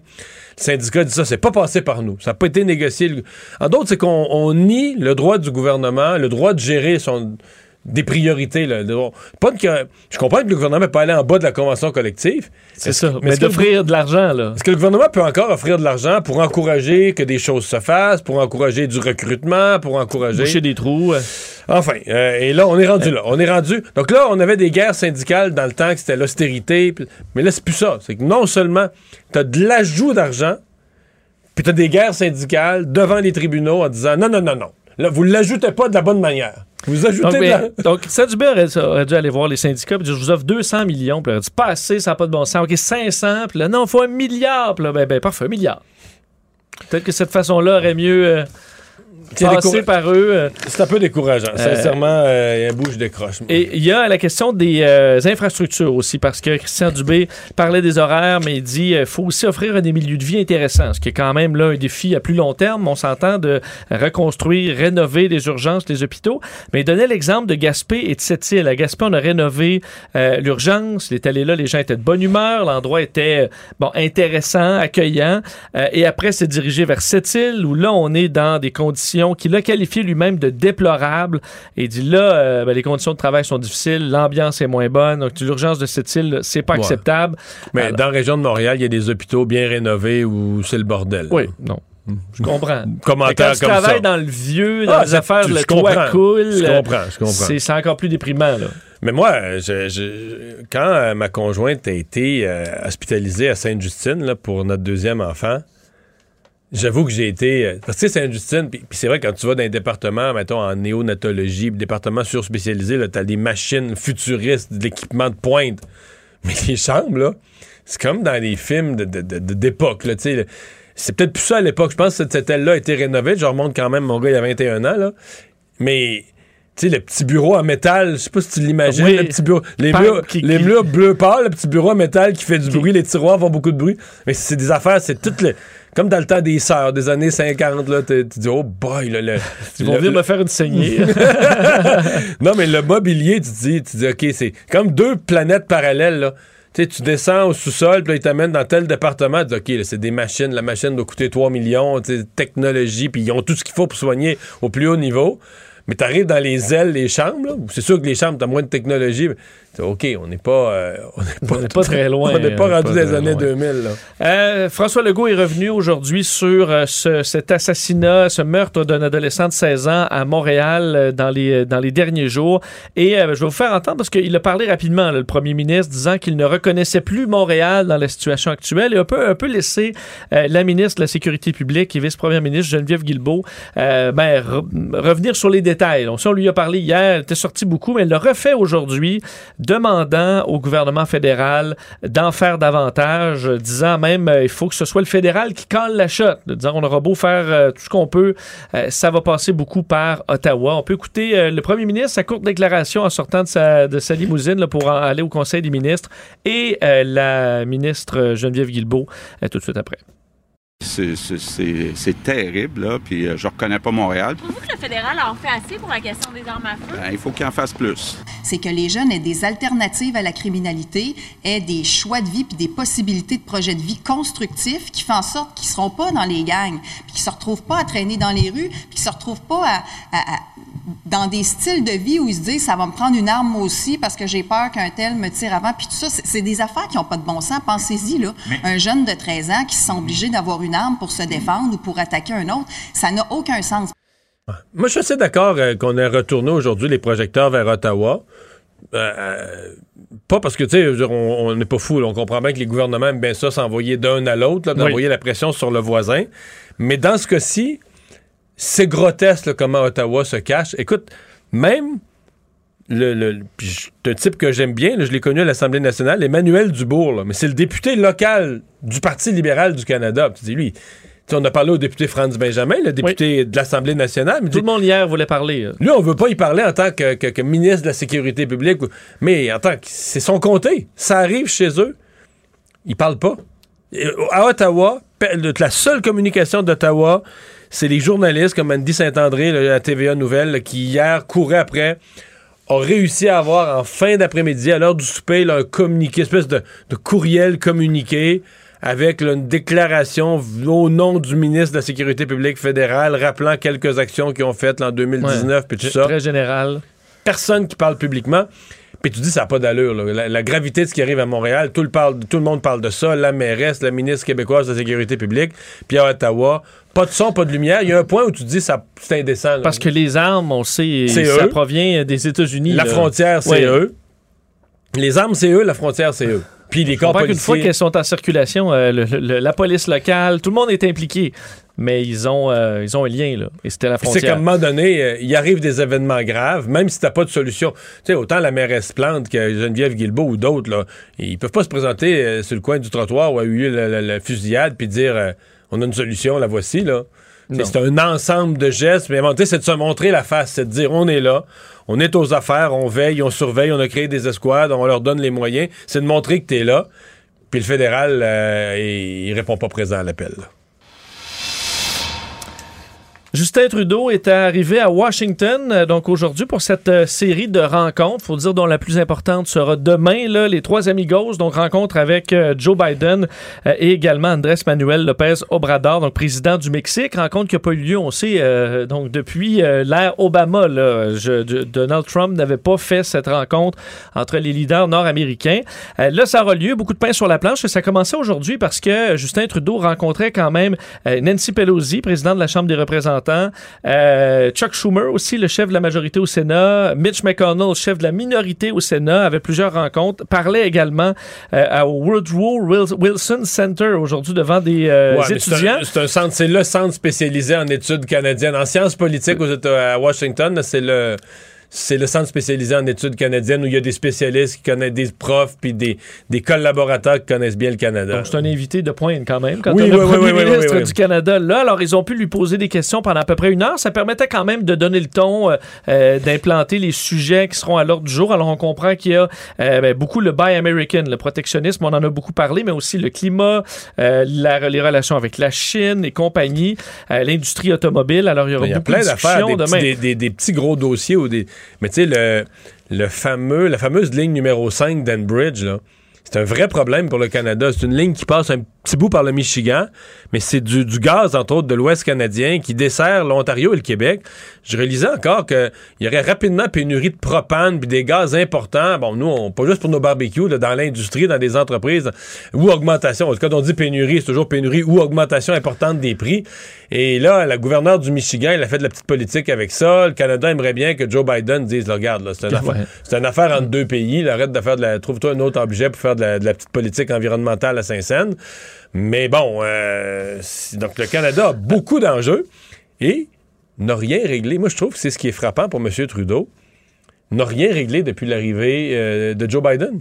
Rien, non, rien, ben, j'ai l'impression que Joe Biden a tellement aussi d'autres euh, Oui. priorités que pour lui le Canada, Oui, mais- à part faire des beaux sourires au Canada. Je dire, oui, oui, on est gentil maintenant. Mais si toi, t'es maire d'un village, Vincent, puis dans ton village, ça va mal avec le village voisin, puis que le village voisin, le maire, c'est un salaud, ça te fait une excuse pour dire à ta population qu'est-ce que Ouais. tu veux que je fasse avec lui? Qu'est-ce que tu veux que je fasse? Je fais mon possible. je fais- Mais quand le maire du camp, le maire du village voisin devient un gentil, Mais là, toi, t'as plus ça comme excuse auprès de ta population. Les, les mêmes, les mêmes dossiers se règlent pas, les mêmes affaires continuent que tout le monde détestait.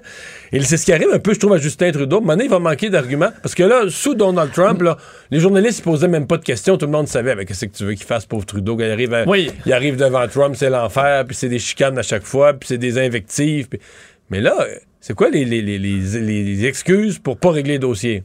Ben, ça peut être le moment pour Justin Trudeau de critiquer, changer un peu la narrative là, et de montrer qu'on est juste un bon ami qui suit aveuglément. Là, mais dire Joe Biden, vous ne réglez pas les affaires en environnement, en plein de choses. On a des sujets à discuter puis ça avance pas. Pour moi, ça ferait peut-être les manchettes aux dire, il États-Unis. pourrait dire au Canada, on vous voit comme Donald Trump numéro 2. Ben, c'est Ça, ça- c'est ça, dans la continuité de Donald Trump, pourrait sortir. Ça, ça pourrait ébranler les colonnes du temps. Je sais pas si c'est utile. Ça laisserait une trace. Euh, donc, euh, à suivre, on verra les rencontres quand même demain qui seront, euh, qui seront intéressantes avec également le président du Mexique. Toujours au. bon, par- parlons des États-Unis parce qu'il y a des bonnes nouvelles quand même qui touchent ceux qui dé- désireront aller faire un petit saut aux États-Unis de moins de 72 heures. On sait qu'on demandait présentement des tests PCR là, pour pouvoir se rendre aux États-Unis et euh, ben, cette, demande va bientôt disparaître au dire de sources à nos collègues de l'agence QMI. Euh, ça devrait être confirmé d'ailleurs, peut-être même très bientôt. Ça pourra entrer en vigueur à la fin du mois, au 21 être novembre. confirmé, être confirmé d'ici aujourd'hui ou demain. Là. Oui, on dit au maximum vendredi. On t'a ficelé certains trucs. Il faut dire que, entre autres, euh, la présence de Justin Trudeau euh, au, euh, à Washington retarde peut-être certaines annonces qu'on voudra faire justement euh, dans le cadre de ces rencontres. Jean-Yves Duclos, ministre de la Santé, a souligné euh, d'ailleurs hier qu'avec le renouvellement du décret sur la frontière, on allait avoir des modifications de mesures. Alors, ça permettrait de circuler entre le Canada et les États-Unis pour moins de 72 heures facilement, ce qui intéresse quand même beaucoup de Québécois qui vont faire des sauts aux États-Unis pour des achats, aller tout simplement changer d'air un peu. Il y aura plusieurs intéressés. Le Parti conservateur, plusieurs représentants commerciaux du Canada qui demandaient ça depuis longtemps. D'ailleurs, Erin O'Toole a dit que c'était euh, que ça allait pas assez vite, ce dossier-là, euh, aujourd'hui. Mais dans le cas du, du 72 heures, on se comprend que c'est c'est juste une aberration qu'on qu'on enlève. là. Parce que. Qui faisaient leur test au ben oui, Canada. on permettait de faire son test avant de partir. Donc, tu pouvais faire ton. Mettons, tu allais passer une fin de semaine aux États-Unis. là. Tu partais le vendredi soir, tu revenais le dimanche soir. Mais tu pouvais faire ton test le vendredi après-midi, puis c'est celui que tu. pré- au- à ton retour le dimanche soir, c'est celui-là que tu présentais. Fait que ça se peut, t'as passé la fin de semaine, je sais pas, à Burlington, là, dans un restaurant, t'as embrassé tout le monde, tu t'es frotté dans, dans- dans des bars sur toutes les, les, les, les- les- Oui. les parties. Euh, Puis tu reviens, là. Mais si t'as attrapé la COVID là-bas, euh, ton test que t'as fait le vendredi avant de partir, il démontrera Non. rien. Donc c'est totalement inutile. Et si tu l'avais pogné euh, au Canada, si t'es positif, ben là, si t'avais pas voyagé, t'aurais été positif chez nous. Là. Ben oui, fait que c'était euh, totalement inutile. Euh, c'est ça. La vraie question, c'est est-ce que les personnes doublement vaccinées pourront un jour euh, éviter de- d'avoir un test comme celui-là, mais même pour un séjour, un séjour d'une semaine, deux semaines, un mois, deux mois. là. Ça, ça- c'est la vraie question qui va venir. Ça s'en vient peut-être, c'est peut-être une première étape, là, une première étape là-dedans. Euh, D'ailleurs, parlant des pays, euh, parlant de l'international, la Suède, euh, bon, a annoncé l'instauration d'un passeport vaccinal. Ça fait beaucoup jaser dans le monde parce qu'à chaque fois qu'on parle de la Suède, vu que ça a tellement oui, mais été, tous nos anti-mesures, ils applaudissaient encore. Il y a quelques jours, j'envoyais la Suède qui avait pas fait comme les autres. puis- Ouais, ben faut dire que Mario, depuis quand même plusieurs mois maintenant, à chaque fois qu'on dit ah, tel pays a pas mis telle mesure, tel pays a pas mis telle mesure, ben souvent quelques Le mois semaines, d'après. quelques mois plus tard, euh, soit ils mettent la mesure, soit ils reculent sur le fait de retirer une mesure. On l'a vu au Danemark, on l'a vu dans les provinces canadiennes, on l'a vu un petit peu partout. C'est pas facile pour les anti-mesures, là. C'est, sont non, souvent- mais souvent, on est obligé de changer d'exemple constamment pour essayer Changer de trouver le pays pays. qui, qui, qui va euh, moins fort.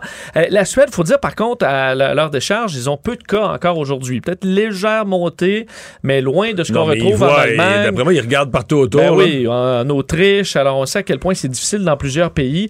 Euh, donc, on va instaurer à partir du 1er décembre un passeport vaccinal pour les réunions de plus de 100 personnes à l'intérieur. On comprend qu'on est vraiment dans un passeport vaccinal beaucoup moins sévère que chez nous, mais c'est quand même une première étape euh, au pays. On n'a pas décidé d'ailleurs si ça commencera à 16 ans ou à 18 ans. On est en des bons. C'est que ça touchera pas les plus jeunes pour l'instant. Alors, euh, bon, on verra, mais la Suède tente de se protéger en disant, et ils ont d'ailleurs dit, là, on n'est pas isolé du reste du monde en Suède. Et ils ont goûté en première vague, ils ont goûté à certains moments, ont eu un bilan euh, des morts très élevé en Suède en Mais première après vague. la première vague, le roi. Parce qu'il y a eux autres, il y a encore un. Tu sais, on présente la Suède un pays social-démocrate, tout ça, mais c'est quand même un pays qu'un roi qui. Pas comme la reine d'Angleterre, c'est une relation différente, hein, mais il respecte quand même. Puis le roi dit qu'il avait honte, là. Le roi a dit qu'il avait honte de son gouvernement, des morts pour rien, de la façon dont avait été gérée la, la pandémie. là. Ils ont beaucoup de regrets à bien des endroits, à bien des chapitres. Alors, euh, bon, les choses changent tranquillement. Tout savoir en 24 minutes. La situation en Colombie-Britannique est toujours extrêmement difficile. D'ailleurs, la province a déclaré, décrété l'état d'urgence euh, aujourd'hui, alors qu'on est toujours à essayer de contrôler et de bon de, de- de- d'évacuer certains endroits après les, inondations absolument catastrophiques dans le sud de, la province. Donc encore des inondations aujourd'hui, des euh, bon, des écoute, des, opérations de sauvetage. On a vu d'ailleurs euh, des demandes dans la ville d'Abbotsford d'abandonner le bétail parce que la sécurité des gens en dépendait. Puis il y a des, des- des- des agriculteurs qui sont partis dans l'eau avec leurs vaches. puis Ben oui, pour essayer de sortir, vous allez probablement voir ces images-là dans les bulletins de nouvelles ce soir, mais à certains endroits, là, on essayait de sauver le bétail comme on pouvait. Et euh, il y a des scènes où les, agriculteurs les sont en vaches moto. dans l'eau jusqu'aux yeux. Là. Oui, ils se font tirer par une moto marine. là. On est quand même dans une situation assez euh, Ouais. normale. là. On est en, en Colombie-Britannique. Les vaches se font euh, guider vers des euh, terrains plus élevés en motomarine. Donc, c'est ce qu'on a fait. Des basses terres, on sait, dans la vallée du Fraser qui ont été annoncées, des centaines, qui ont été inondées, des centaines d'automobilistes qui avaient été con- coincés sur des routes montagneuses. Euh, le problème, c'est que ça se poursuit. hein. Des fois, mais, euh, il est beau arrêter de pleuvoir. euh, L'eau descend des terrains montagneux. On a de certains Non, coins les des petits ponts. ruisseaux alimentent les gros, puis ça continue d'inonder. Exact. À plusieurs endroits aussi, des euh, stations de pompage qui ont commencé à avoir des problèmes, de sorte qu'on essaie de construire des, euh, des digues temporaires à certains endroits. Donc, la situation qui est toujours extrêmement difficile. Alors, on a décrété l'é- l'état d'urgence aujourd'hui. Histoire euh, très particulière dans le monde judiciaire américain, euh, Mario, et c'est euh, le bon relié au meurtre de Malcolm X. On s'entend, ça remonte à, bon aux années 60. Défenseur des droits civiques aux États-Unis. Ouais, personnage controversé, célèbre de la défense, effectivement, des Noirs aux États-Unis. Lui qui avait exhorté les Noirs à revendiquer leurs droits par tous les moyens nécessaires, il avait été abattu lors d'un discours à Harlem le 21 février 1965. On avait arrêté trois personnes là-dedans, euh, dont deux qui seront, selon euh, le New York Times, ça a été, bon, euh, ça a été confirmé par le procureur euh, Cyrus Vance, que deux des trois allaient être innocentés. On sait que le, troisième avait été euh, avait, euh, reconnu coupable, mais aussi avait avoué son crime, mais disant que les deux autres n'avaient rien à voir là-dedans. Mais les deux autres ont passé une grande partie de leur vie en prison. Mohamed Aziz, 83 ans, qui est sorti de prison en 1985, lui qui, était, qui avait été condamné en 1966 pour meurtre. L'autre, Khalil Islam, libéré après avoir purgé sa peine en 1987. Lui est décédé euh, maintenant depuis une dizaine d'années. Donc, il y a eu enquête pendant 22 mois, faut dire relié à une- un documentaire sur Netflix. Ça montre que les euh, documentaires True Crime, très populaires dans certains cas, euh, creusent des affaires, réelles.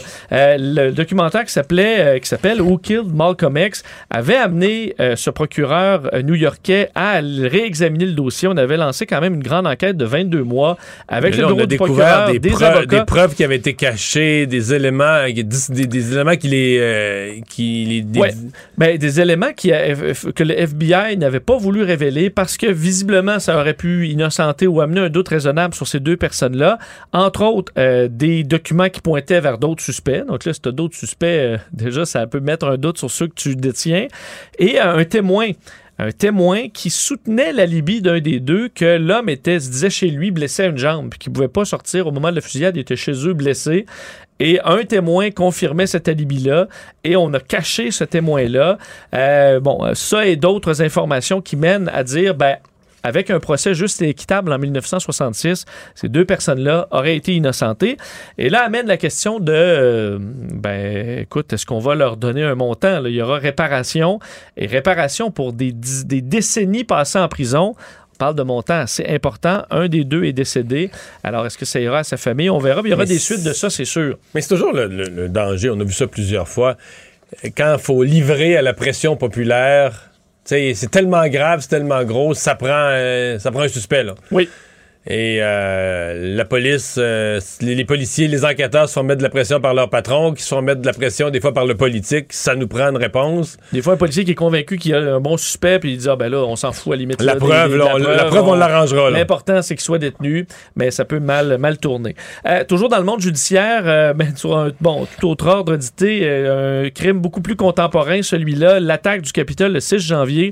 Vous vous souvenez, là, pendant cet assaut, le personnage principal, c'était ce chaman là, Shaman QAnon, Jacob Chansley, 34 ans, lui qui avait là une coiffe de cornes de bison avec, euh, bon, qui était, qui s'était assis carrément dans le siège de Mike Pence, qui avait écrit un mot euh, disant est-ce que vous avez fait, euh, bon, euh, disant que le justice allait arriver et compagnie. Ben, lui avait été arrêté. D'ailleurs, il était repentant. Là, disait Je l'ai échappé, j'ai déconné. dit QAnon, c'est n'importe quoi. C'est dit déçu de Donald Trump et compagnie, qui avait des troubles de la personnalité. Mais ben, il va, être envoyé en prison pour 41 mois. Est-ce que dans ses regrets, il incluait l'accoutrement? Ou ça, c'est ça, correct? Ouais, ça, c'est sa couleur. Ben, il dit qu'il veut devenir un homme meilleur, ah, ben euh, Mario, quand même. Euh, donc, la, la, peut être un homme bon avec un chapeau euh, avec des cornes de bison, d'après moi. Absolument. L'accusation la, réclamait la, la couronne 51 mois de prison. Donc, on est quand même près de ça à 41 mois. Il faut dire le fait qu'il est plaidé coupable, qu'il soit repentant, il y a quand même des facteurs atténuants là-dedans. Mais la juge, le juge aujourd'hui, Royce Lambert, qui disait ce que vous avez fait est terrible, voyant quand même l'importance du symbole aussi pour euh, la, politique américaine. Euh, au total, ça donne le ton quand même. Ça va faire peur à plusieurs personnes parce que 664 personnes, et c'est pas terminé, là, 664 personnes ont été inculpées à divers degrés. Pas des, c'est un des premiers que ça s'entend. C'est un des premiers. Est-ce, qu'on, est-ce qu'on sait dans quelle prison on va se retrouver? Euh, non, je dis pas ça. Non, je dis ça pour le menu. Oui, parce que c'est un, c'est un vegan. Ouais.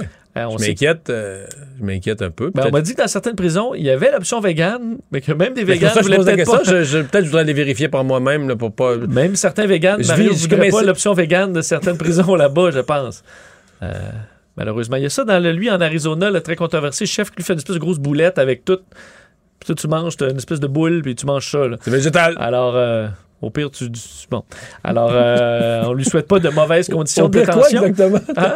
Au pire, quoi? Au, au pire, il mangera de la viande. Peut-être que ça, il devra euh, s'en contenter parce qu'effectivement, euh, il sera en prison pour assez longtemps. et je termine avec une histoire particulière en France. On se souvient, on en parle beaucoup de la crise des migrants, des migrants là, qui tentent de passer de la France à l'Angleterre, au Royaume-Uni, en traversant la Manche par toutes sortes d'embarcations. ça amène une situation assez, assez particulière. Les magasins Décathlon, et on en a maintenant au Québec, magasins spécialisés d'équipements sportifs, ont décidé dans le nord de la France d'interrompre la vente de kayaks parce que euh, des migrants achetaient des kayaks en magasin pour aller traverser la Manche. Et se mettaient en, grand danger. En danger, amenaient des missions de sauvetage extrêmement coûteuses. Il y en a eu d'ailleurs 272 migrants hier qui tentaient de rejoindre l'Angleterre, qui ont dû euh, bon, euh, être sauvés par les, les, navires de la garde côtière et ça se fait en série. Alors, situation assez particulière. On retire les kayaks de la vente dans ce secteur-là de la France et on va les vendre en ligne seulement parce qu'on dit malheureusement les gens les utilisent dans le cadre de traversée. Ça met leur vie en danger. Par contre, on dit euh, ceinture de sauvetage, tout ce qui est relié au sauvetage, on va les laisser en vente parce qu'on se dit au moins ils seront peut-être, ça pourra sauver leur vie. Alors vraiment, les situation difficile. Ouais. Merci Vincent. Résumer l'actualité en 24 minutes. C'est mission accomplie. Les vrais enjeux, les vraies questions. Les affaires publiques n'ont plus de secret pour lui. Mario Dumont. Emmanuel Latraverse. J'ai pas de problème philosophique avec ça. Mario Dumont. Est-ce que je peux me permettre une autre réflexion? La rencontre. Ça passe comme une lettre à la poste. il se retrouve à enfoncer des portes ouvertes. La rencontre, la traverse, Dumont. Emmanuel Traverse se joint à Mario Dumont et moi. Bonjour Emmanuel. Bonjour. Bonjour. Alors euh, Justin Trudeau qui entame un voyage euh, important, est arrivé à Washington, avait des rencontres déjà parce que demain c'est la rencontre des trois amigos, donc euh, avec Andrés Manuel Lopez Obrador, président du Mexique, et Joe Biden. Mais aujourd'hui il y avait déjà quand même des rencontres importantes. Nancy Pelosi, Chuck Schumer, chef de la majorité au Sénat, Mitch McConnell chez les Républicains. Donc ça a commencé en force parce que le mandat semble assez gros pour le premier ministre actuellement. Parce qu'il y a des projets de loi de relance euh, sur le plancher du Congrès qui posent une menace directe à l'économie canadienne. Euh, on n'est plus seulement dans un Buy America où on favorise les entreprises américaines pour les infrastructures, mais l'idée est avancée d'un nouveau crédit pour l'achat de véhicules électriques qui sont assemblés dans des usines syndiquées des États-Unis un crédit qui passerait de 4 500 à 12 700 dollars. Là, ça, c'est assez pour couper les jambes de l'industrie automobile canadienne où le gouvernement a quand même investi beaucoup pour leur permettre de prendre le virage vert.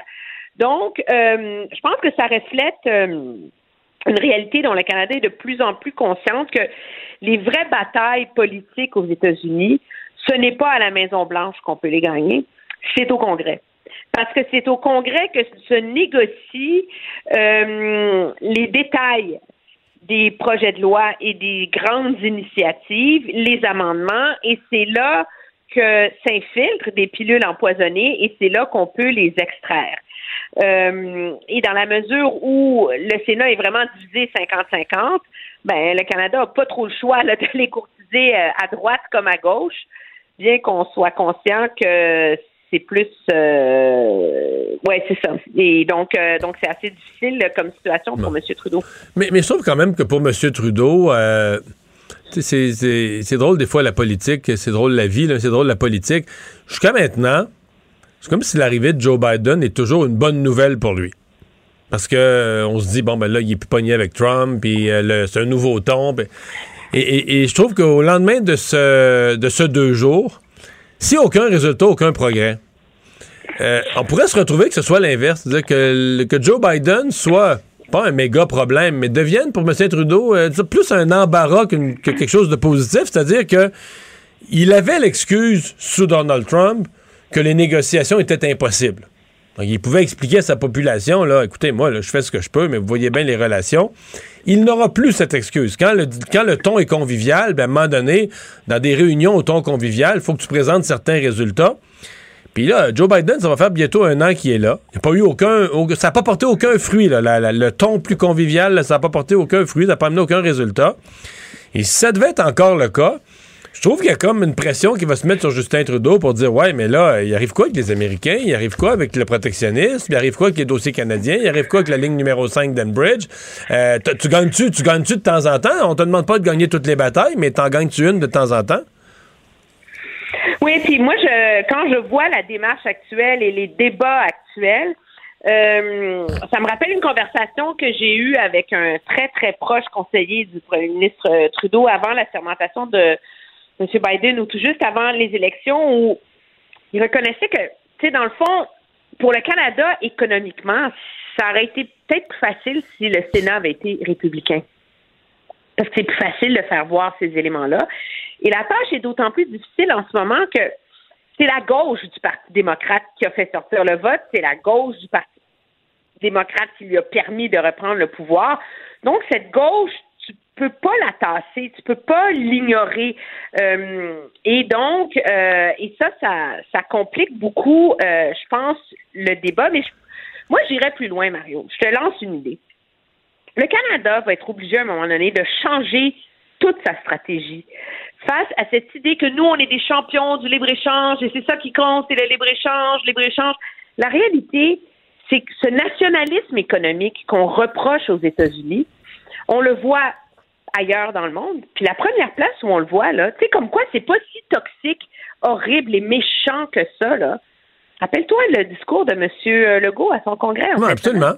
Ah, au Québec, il y a un nationalisme euh, économique. Tant qu'à dépenser 5 milliards de dollars, on va pas aller acheter des autobus électriques aux États-Unis.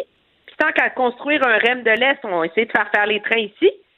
Fait que ça, ça je veux dire, à partir du moment où tu as des, des provinces au Canada qui épousent ces théories-là, mais ça devient un peu difficile pour le premier ministre du Canada d'aller se pointer à la porte de la Maison-Blanche puis dire euh, danger, danger, là. Je dire, les États-Unis, ils vont dire, ben, vos propres gouvernements veulent faire ça. Alors, à un moment donné, ça va impliquer d'avoir une réflexion beaucoup plus approfondie sur comment le Canada peut changer ses stratégies d'exportation, de croissance économique pour s'adapter à ce nouveau monde-là là, qui, est, de plus en plus répandu. répandu là. Parlant de stratégie euh, politique, Emmanuel et Mario, le dossier de Erin O'Toole, donc qui a fait face à un peu d'adversité euh, dans son leadership, qui a utilisé euh, plutôt plutôt la ligne dure. Est-ce que est-ce que ça peut tenir? Est-ce que ça va lui permettre de contenir cette, cette vague-là? Même moi qui me trompe jamais, j'ai un peu changé d'idée en, cours, ah! de journée. non, mais en fait c'est quand je regardais ça de loin, mon, premier réflexe, c'était de dire ça a comme pas ben ben d'allure, tu sais. Parce que là, t'as une députée, une sénatrice, pardon, qui conteste le chef. Puis là, c'est le chef lui-même qui monte la porte. Ça fait, tu me contestes, je te montre la porte.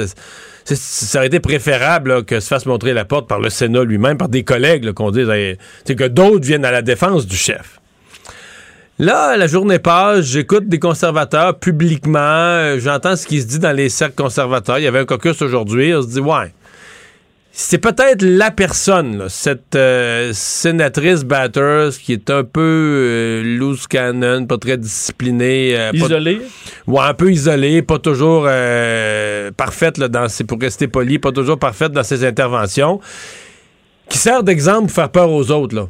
Tu sais, le principe Ben oui. de dire euh, tu, tu en punis une, puis elle, elle a pas assez d'alliés pour que ça fasse un vrai gros dommage. Mais en même temps, à tous les autres qui sont euh, semi-fidèles au chef, là, ça leur fait penser aux conséquences s'ils mettent le pied euh, sur l'accotement. C'est peut-être ça qu'aura réussi. Je reste avec mes doutes. là. Je pense que le Parti conservateur est très divisé puis qu'elle aura quand même des supporters euh, à sa cause. Pas nécessairement à elle personnellement, mais à sa cause. Mais peut-être qu'Erin O'Toole vient de poser un geste d'autorité qui va être payant. Je, je- je- je vois ça en fin de journée. Mais moi, je pense qu'il l'a posé en sachant qu'il y avait les appuis pour le poser au caucus. Là. On a vérifié, puis je pense que, en tout cas, c'est CBC hier soir qui rapportait qu'il y a 70 députés qui étaient d'accord pour la mettre dehors, puis 48 qu'on n'a pas trop sondé. Fait qu'ils sont pas mal mous, là. Je pense que c'est juste comment c'est pas fort fort. Mais c'est là, quand même beaucoup, le 48, que t'es pas assez sûr qui supporte le chef, qu'il le supporte un peu, mais pas a- tant. Sauf qu'il y en a 70 qui, en ayant dit au chef, c'est correct, ça, ça envoie le message aux 48 autres. Hey, les boys, là, la prochaine fois, là, on va le faire au caucus, le vote, puis vous allez perdre. OK? C'est terminé. Mais plus que, tu sais, tant qu'à marcher sur la peinture, comme toi, tu l'as fait, moi, je vais marcher sur la peinture sur euh, Pierre Poilievre. Hier, euh, tu l'avais en entrevue, puis la première réaction que tout le monde avait, c'est Oh boy, c'est pas fort fort comme appui à son chef, hein? Il y a même des gens non politisés de mes amis qui me l'ont écrit, là, qui m'ont dit ça. Là. Ouais, euh, ton député que t'as reçu, il est pas trop fort sur ton chef. Là. Non, non, non. Puis il y a beaucoup qui lui attribuent d'être en coulisses en faveur de ceux qui font le trouble, hein, parce que lui aussi a des ambitions. Mais je le voyais arriver aujourd'hui au caucus conservateur. Il a enlevé son masque, puis là, ah, Mme Batters, Mme Batters. Il disait, hey, Mme Batters, on s'en fout, là. L'inflation est à 4,8. On peut-tu parler des affaires qui comptent pour le monde, là? Ça, c'est une bonne réaction. il est à 4 points? Non, mais tu sais, je veux dire, allô, les boys, là? C'est ça qui est important. Le débat qui touche le Canada, c'est ça. Là, en tout cas, il fait son pitch, on connaît c'est quoi. C'est qu'à un moment donné, il y a eu trop d'argent investi par le gouvernement, il y a trop d'argent dans l'économie. Ça nourrit l'inflation. Il faut comme mettre un haut là sur euh, les dépenses sans fin. Puis je me suis dit, ça, là, avec ça, les conservateurs, ils en ont une poignée. Ils en ont une poignée pour retrouver leur cohérence idéologique, pour aller à la guerre sur des enjeux en temps de pandémie. Puis cinq minutes après, il y a trois députés de la Colombie-Britannique qui débarquent. Madame Batters, Madame Batters, nous autres, ils ont regardé les journalistes, ils disaient, êtes-vous fous? Avez-vous compris, les amis, que la ville de Vancouver est déconnectée du reste du pays? Il n'y a pas un train, il n'y a pas une route qui se rend dans la ville de Vancouver à l'heure où on se parle. En gros, c'est le, ouais, c'est ça. C'est le défi des conservateurs de, de sortir de leur chicane interne et de ramener le débat sur les problèmes du Canada. Merci, Emmanuel.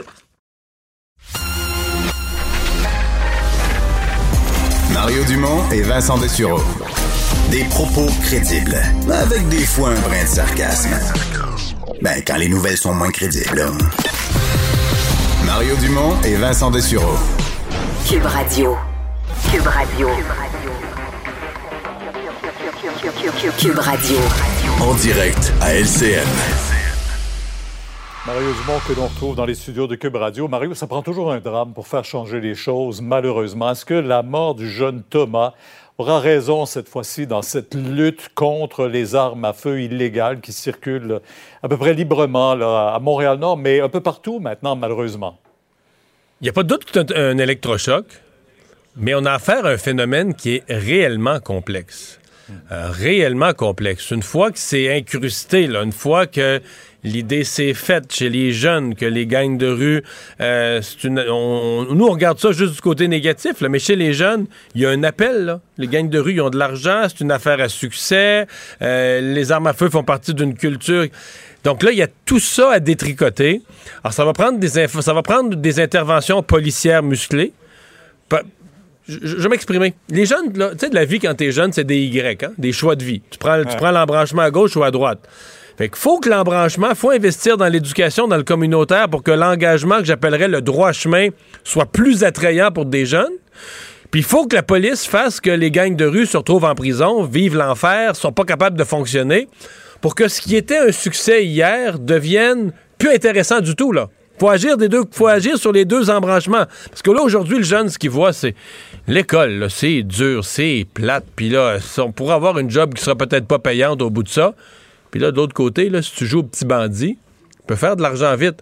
Alors, il faut agir sur les deux embranchements. Il faut rendre le, le droit chemin plus beau il faut rendre le, le- le crime là, des gangs de rue euh, pas payant. C'est la culture américaine, malheureusement, là, qui euh, se transpose chez nous. Ben, c'est ça. là. Par contre, Pierre, je dois dire une chose. là. euh, D'habitude, quand les gouvernements s'envoient la balle d'un à l'autre, on dit bon, mais là, on demande au fédéral, ça peut être tannant. Mais dans ce cas-ci, ils ont raison. Autant la mairesse Plante que le gouvernement du Québec. Pas que le fédéral a des solutions miracles plus que les autres, mais il a un, rôle à jouer sur les frontières. Il a un rôle à jouer sur le contrôle des armes à feu, etc. Et sincèrement, depuis dimanche soir, le fédéral est caché. Là. Euh, on a des porte-paroles du gouvernement du Québec, on a des porte-paroles de la ville de Montréal, des gouvernements, de l'opposition dans les deux cas.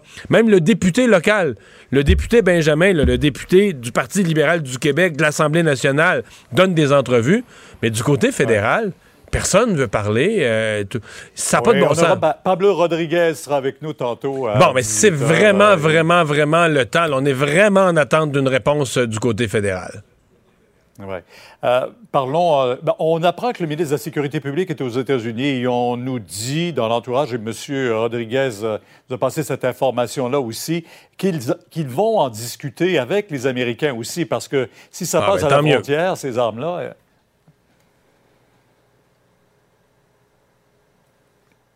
Si ça passe à la frontière, Mario, c'est que justement aux États-Unis, il y a des groupes organisés également qui les, envoient ces armes. Ah, la frontière, c'est des deux côtés et c'est un, euh, un des volets de l'opération Centaure, là, de, l'escouade Centaure, où à date, il n'y a pas beaucoup de résultats. On n'a pas, euh, pas entendu parler encore de saisie d'armes réussies à la frontière, mais tant mieux si on est prêt à travailler en collaboration. Les armes viennent pour une grande partie des États-Unis.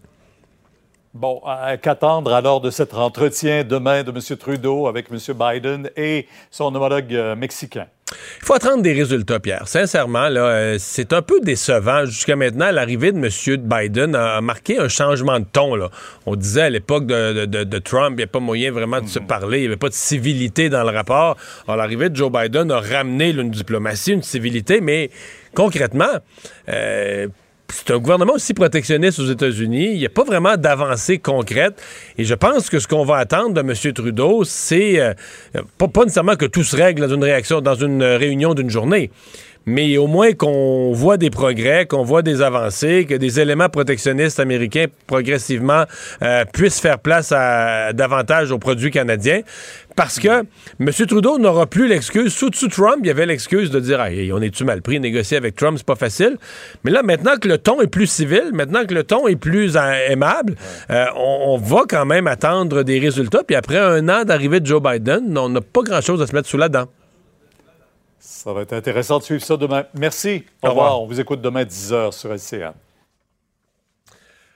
Alors Vincent, dans euh, les choses qui se sont passées au cours des dernières heures, il y a eu arrestation en Ontario d'un jeune, même pas, même pas majeur, je pense, mais euh, le kid, on parle, on parle d'une fraude, d'une des grandes fraudes de l'histoire du Canada. Je sais pas, les informations Ouais. sont préliminaires. Parce là, qu'il mais- semble être le plus gros vol euh, par une personne. Parce qu'il y a eu des plus gros vols, mettons, en groupe, là, mais un vol de 46 millions de dollars. On comprend que l'on entre dans le monde de la crypto-monnaie, alors euh, peut-être de plus en plus, on verra ce genre de grosses sommes. Un adolescent de la région d'Hamilton, on n'a pas l'âge encore, mais on dit un jeune, euh, arrêté pour fraude, donc de 46 aurait volé millions de dollars 46 en crypto-monnaie, en utilisant un système. D'ailleurs, il y a eu enquête de la police d'Hamilton, aidée du FBI. Alors, c'est allé quand même euh, bon, assez large parce que ça touchait une victime américaine en utilisant une inversion de carte SIM. là. Bon, c'est une, façon de faire assez particulière, mais qui implique de convaincre un employé de téléphonie de, euh, de mettre un numéro de quelqu'un sur ta carte SIM. Ça te permet de déjouer les protections à deux facteurs là, qui sont assez sécuritaires et d'aller comme ça voler, dans ce cas-là, euh, de l'argent à un, ben, Américain.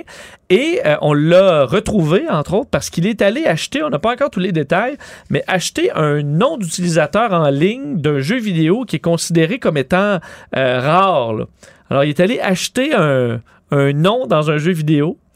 Et là, on a comme repéré de cette façon-là. On est capable de remonter jusqu'à qui avait acheté ce nom-là et a procédé à son arrestation. Alors, c'est encore flou. On n'a pas encore beaucoup de détails. On dit que la police a récupéré déjà 7 millions de dollars en crypto-monnaie. Alors, euh, probablement un vol historique, mais qui se termine mal pour ce jeune homme. Bon, qui va faire probablement un peu de prison, puis après ça, va être embauché, Embauché embauché à par une frais. grande firme euh, informatique Ah, ou une grande firme pour la sécurité belle euh, carrière, peut-être. informatique. C'est toujours comme ça que ça se conclut avec ces petits génies euh, de l'informatique. Euh, merci Vincent, merci à vous d'avoir été là. À demain, 15h30. Sophie Durocher s'en vient. Cube Radio.